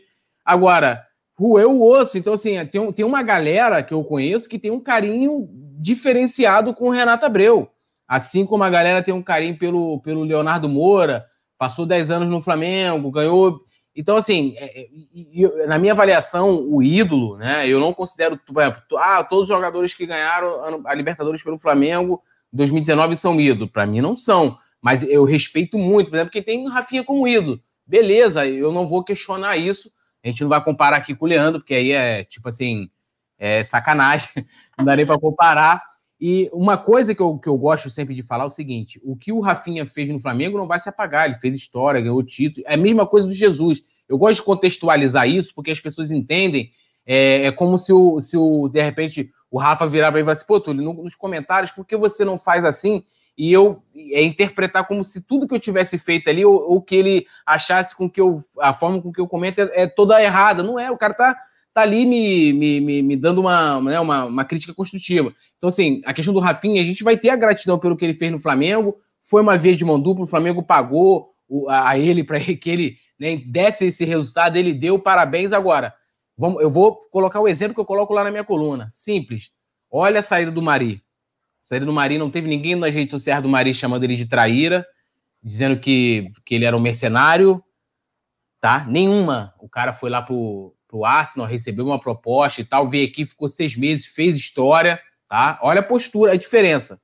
Aí você vai, veja como que o Jorge Jesus conduziu a sua saída e veja como o Rafinha conduziu a sua saída. É só você comparar. E eu acho que o ídolo ele transcende o que ele, o que ele faz no campo, né? É como, por exemplo, o Gabigol hoje, é, o Gabigol para as crianças, ele é o cara né? E você vê o carinho que ele tem com as. Cara, aquelas crianças que. O Jorge Jesus também, que lá no Maracanã, que os caras davam uma atenção, tenho certeza que elas têm um sentimento hiper especial pelo Jorge Jesus e pelo Gabigol. Porque às vezes uma atenção, uma foto, uma coisa, faz uma grande diferença para uma pessoa se tornar ídolo, se tornar uma, uma referência para você. Por exemplo, aquele, aquele time de 80, eu praticamente não vi quase nenhum deles jogar, vi poucos jogar. Eu vi o Júnior, final de carreira já, 92 é, mas eu tenho esses caras todos como ídolo. Eu tenho o Zico tatuado, eu tenho o Júnior tatuado, porque é, o Zico é simplesmente sensacional fora do campo, sempre foi. O Júnior também. E o Leandro, cara, o Leandro, e eu falando desses caras, o Leandro, a forma como ele demonstra o amor dele pelo Flamengo, meu irmão, é um bagulho assim. Se eu falar, eu me emociono de verdade. Eu me emociono de verdade, porque assim, o Leandro é um cara foda demais, entendeu? E o Rafinha, ele, assim, eu acho que ele, ele, ele se queimou e, fez justamente o roteiro, para terminar, tô me alongando pra caramba. É, fez o roteiro que eu falei ontem que ele ia fazer. Discursinho pronto no início da coletiva. Olha, foi maravilhoso estar aqui, que papapá, papá, pererê, pererê, pererê, aquela coisa bem, bem media training. Aí depois veio o choro, e aí ele fez justamente, eu não sei se vai dar para a produção colocar aí, que eu queria colocar, porque o, o, o Rei Kraus, nosso amigo Rei Kraus, ele tinha feito um tutorial de choro. E o, e o Simon, nosso querido Simon, reproduziu esse, esse, esse tutorial. E aí, analisando esse tutorial do, do, do Rei Kraus, no primeiro show do Rafinha, ele erra, porque ele coloca a mão no olho. Não pode, porque você tem que demonstrar a emoção. Na segunda chorada, né? Cara, foi perfeita. Sim, atuação digna de aqui no Coluna do Fla, quem quiser fazer uma aula, fazer um draminha, aprendam com o Túlio, que o Túlio está explicando aqui em primeira mão como que tem que chorar do jeito certo. Rafa, tira a mão do olho, não pode colocar o... Não pode colocar a mão no olho. Aí, depois ele, pô, chorou perfeitamente, um negócio assim maravilhoso. Eu estou só aguardando que ainda não pintou o textão no Instagram. Eu vou estar tá mandando para a produção, de repente, até o final do resenha. Ele coloca o Simon interpretando esse tutorial e vocês vão olhar, porque é igualzinho o Rafinha, porque até o cabelo do Simon está igual do Rafinha. Então, hoje já estou aqui colocando o Simon como sósia oficial do Rafinha. Estou mandando aqui para a produção. Vamos ver se dá tempo de, deles colocarem aí. Mas assim, Rafinha, ó, Rafinha é passado, gente. Passado. Agora o presente é Isla e sua elegantíssima esposa, com todo respeito. Bom, tá bom, Túlio. Olha, eu, eu, eu, a gente tem que responder o superchat do sobre o Lázaro, né? A gente leu, botou na tela, mas a, a nossa queridíssima amiga que mandou tá esperando. Então vamos responder a questão do Lázaro. E, e eu só quero também inserir aqui, ô, ô Paulinha, essa questão aqui do Edson Mota, que ele comenta. Enquanto esteve no Mengão, o Rafinha honrou demais a camisa, vídeo final com o Fluminense, jogou com infiltração no tornozelo e na Libertadores com o osso da face quebrado e usando máscara e desejou e seja feliz para o Rafinha. Puxando esse contraponto, né, para a gente jogar um salzinho aqui no nosso papo, é, que o, o, o Túlio foi de uma lucidez perfeita, mas assim, o, aquela imagem do Rafinha dançando no gol contra o Vasco, ou ele de capacete na Libertadores, é, é um negócio assim que vai ficar no imaginário do torcedor para sempre. Ele fez cagada na saída? Fez, fez. Mas é, eu, eu, não, eu consigo dissociar uma coisa da outra. Acho que é, fica, fica muita gratidão também. Não, assim, é... só, só fazer um contraponto, eu também consigo dissociar. Eu tenho carinho pelo Rafinha, vou ter. Eu, a, acho que quando eu for colocar ali um dos meus laterais preferidos, talvez vou colocar o Rafinha, mas eu acho que é importante a gente também fazer a crítica, é, é né? Acho que isso não impede que, que se faça a crítica. Não, é opinião, é isso aí mesmo, cara. É, Paulinho, eu quero te ouvir também, se possível, responde aí a questão do Lázaro. Vou até pegar aqui o superchat que, que foi da, da Misa, se não me engano. Opa, a gente botou na tela, passou, mas foi essa questão do Lázaro, né? Aqui, tá aqui na tela. A Leila Bastos, perdão, não foi a Misa Pereira, que é também a nossa amiga, também é membro do clube. A Leila Bastos, queridíssima, comentou: Bancada, Lázaro merece uma oportunidade para movimentar esse ataque?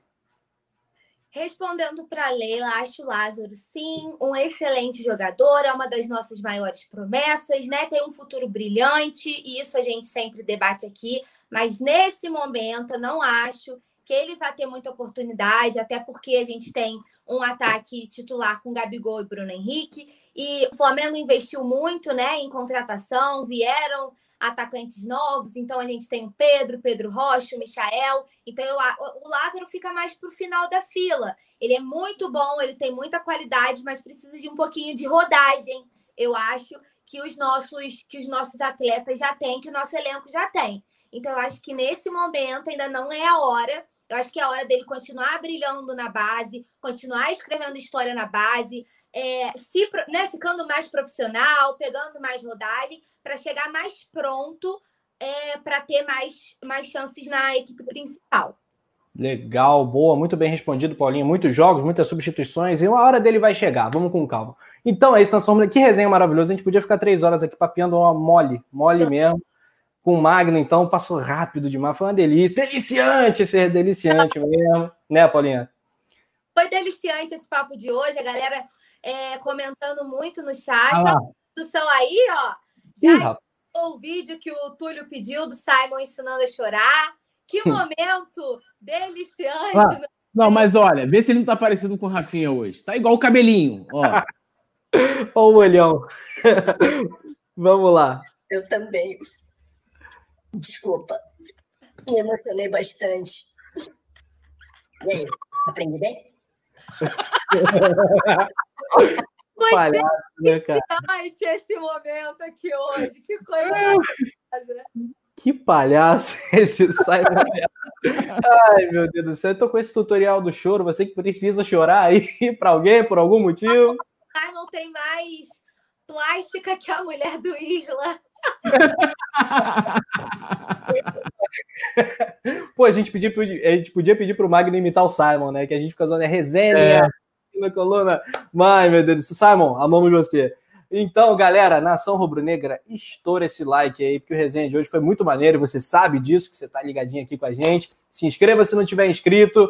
É isso, siga a Paulinha, siga o Túlio, siga o Coluna, vamos que vamos, vamos para cima. Quarta-feira tem mais jogo. Seu destaque final, Paula Matos.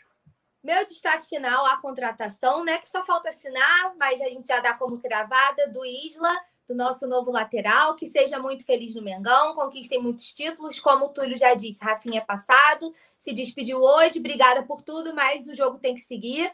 E a gente precisa se recuperar. Quarta-feira, às 7h15, horário de Brasília, tem a narração delissarrante de Rafa Penido, comentários de Túlio, a transmissão mais quente da internet. Então, todo mundo, TV no mudo, acompanhando aqui no Coluna do Fla. E sempre uma honra estar aqui na mesa redonda mais rubro-negra da internet. É muito fera essa Paulinha Matos. Valeu, Paulinha. Túlio, o comentarista sensa. Tulhão, então é isso. Quarta-feira a gente se vê. Amanhã tem mais resenha. Enfim, estamos aí todo dia, sempre juntos. Grande abraço. Foi lindo, já diria, já diria o outro. É, foi lindo. Agradecer geral. Só mandar aqui um salve aqui para Leila, Leila Baixo, aqui mandou salve Túlio. E, e o Lálio Neto dizendo que Túlio parece o Diego. Túlio pode ser o sócio do Diego. E estão dizendo que você, Rafa, pode ser o sócio daquele Bruno Gissoni, o ator, que inclusive é rubro-negro também. É, quem é esse? Bruno é, é um ator da Globo. Ele é rubro-negro também. A Paula, não sei, não colocaram aqui quem a Paula, quem a Paula é, parece aí, ó. A galera já pode comentar aí também. Deixa em off, deixa em off. Agradecer demais. Agradecer Porra. demais vocês. Porra, é, não, eu sou mais bonito que esse maluco, cara. Olha aí, ó. Mas o Túlio, o Túlio é o Túlio Ribas mesmo. O Túlio já, já acharam. O... Eu, sou, eu sou o Diego Ribas fraco de feição, como diria Lê Oliveira. Mas, mas estamos aí. E agradecer demais, uma honra sempre estar, pô, transmissão, fazendo resenhas aqui com o Rafa, com a Paula, toda vez que ela participa também. Sempre alto nível gigante, a galera aqui nos comentários. Que eu já vou ficando íntimo aqui da galera, o Vicente Flá que tá sempre comentando, tem a Rebeca, já vai ficando ali já íntimo do, do, do, pessoal aqui, vai virando mesmo uma família Sorações de Boneca. Essa semana tem bastante Mengão para a gente se divertir. E um beijão aqui para Paulinho e para Rafa e vamos que vamos. Legal. O Bruno Pereira comentou: tchau, Rafinha. Não sei se sou eu, acho que é o Rafinha, Rafinha, jogador, né? Então, tchau, Rafinha. tchau, galera. Tchau, Túlio. Tchau, Paulo. Tchau, produção. Tamo junto. Tchau.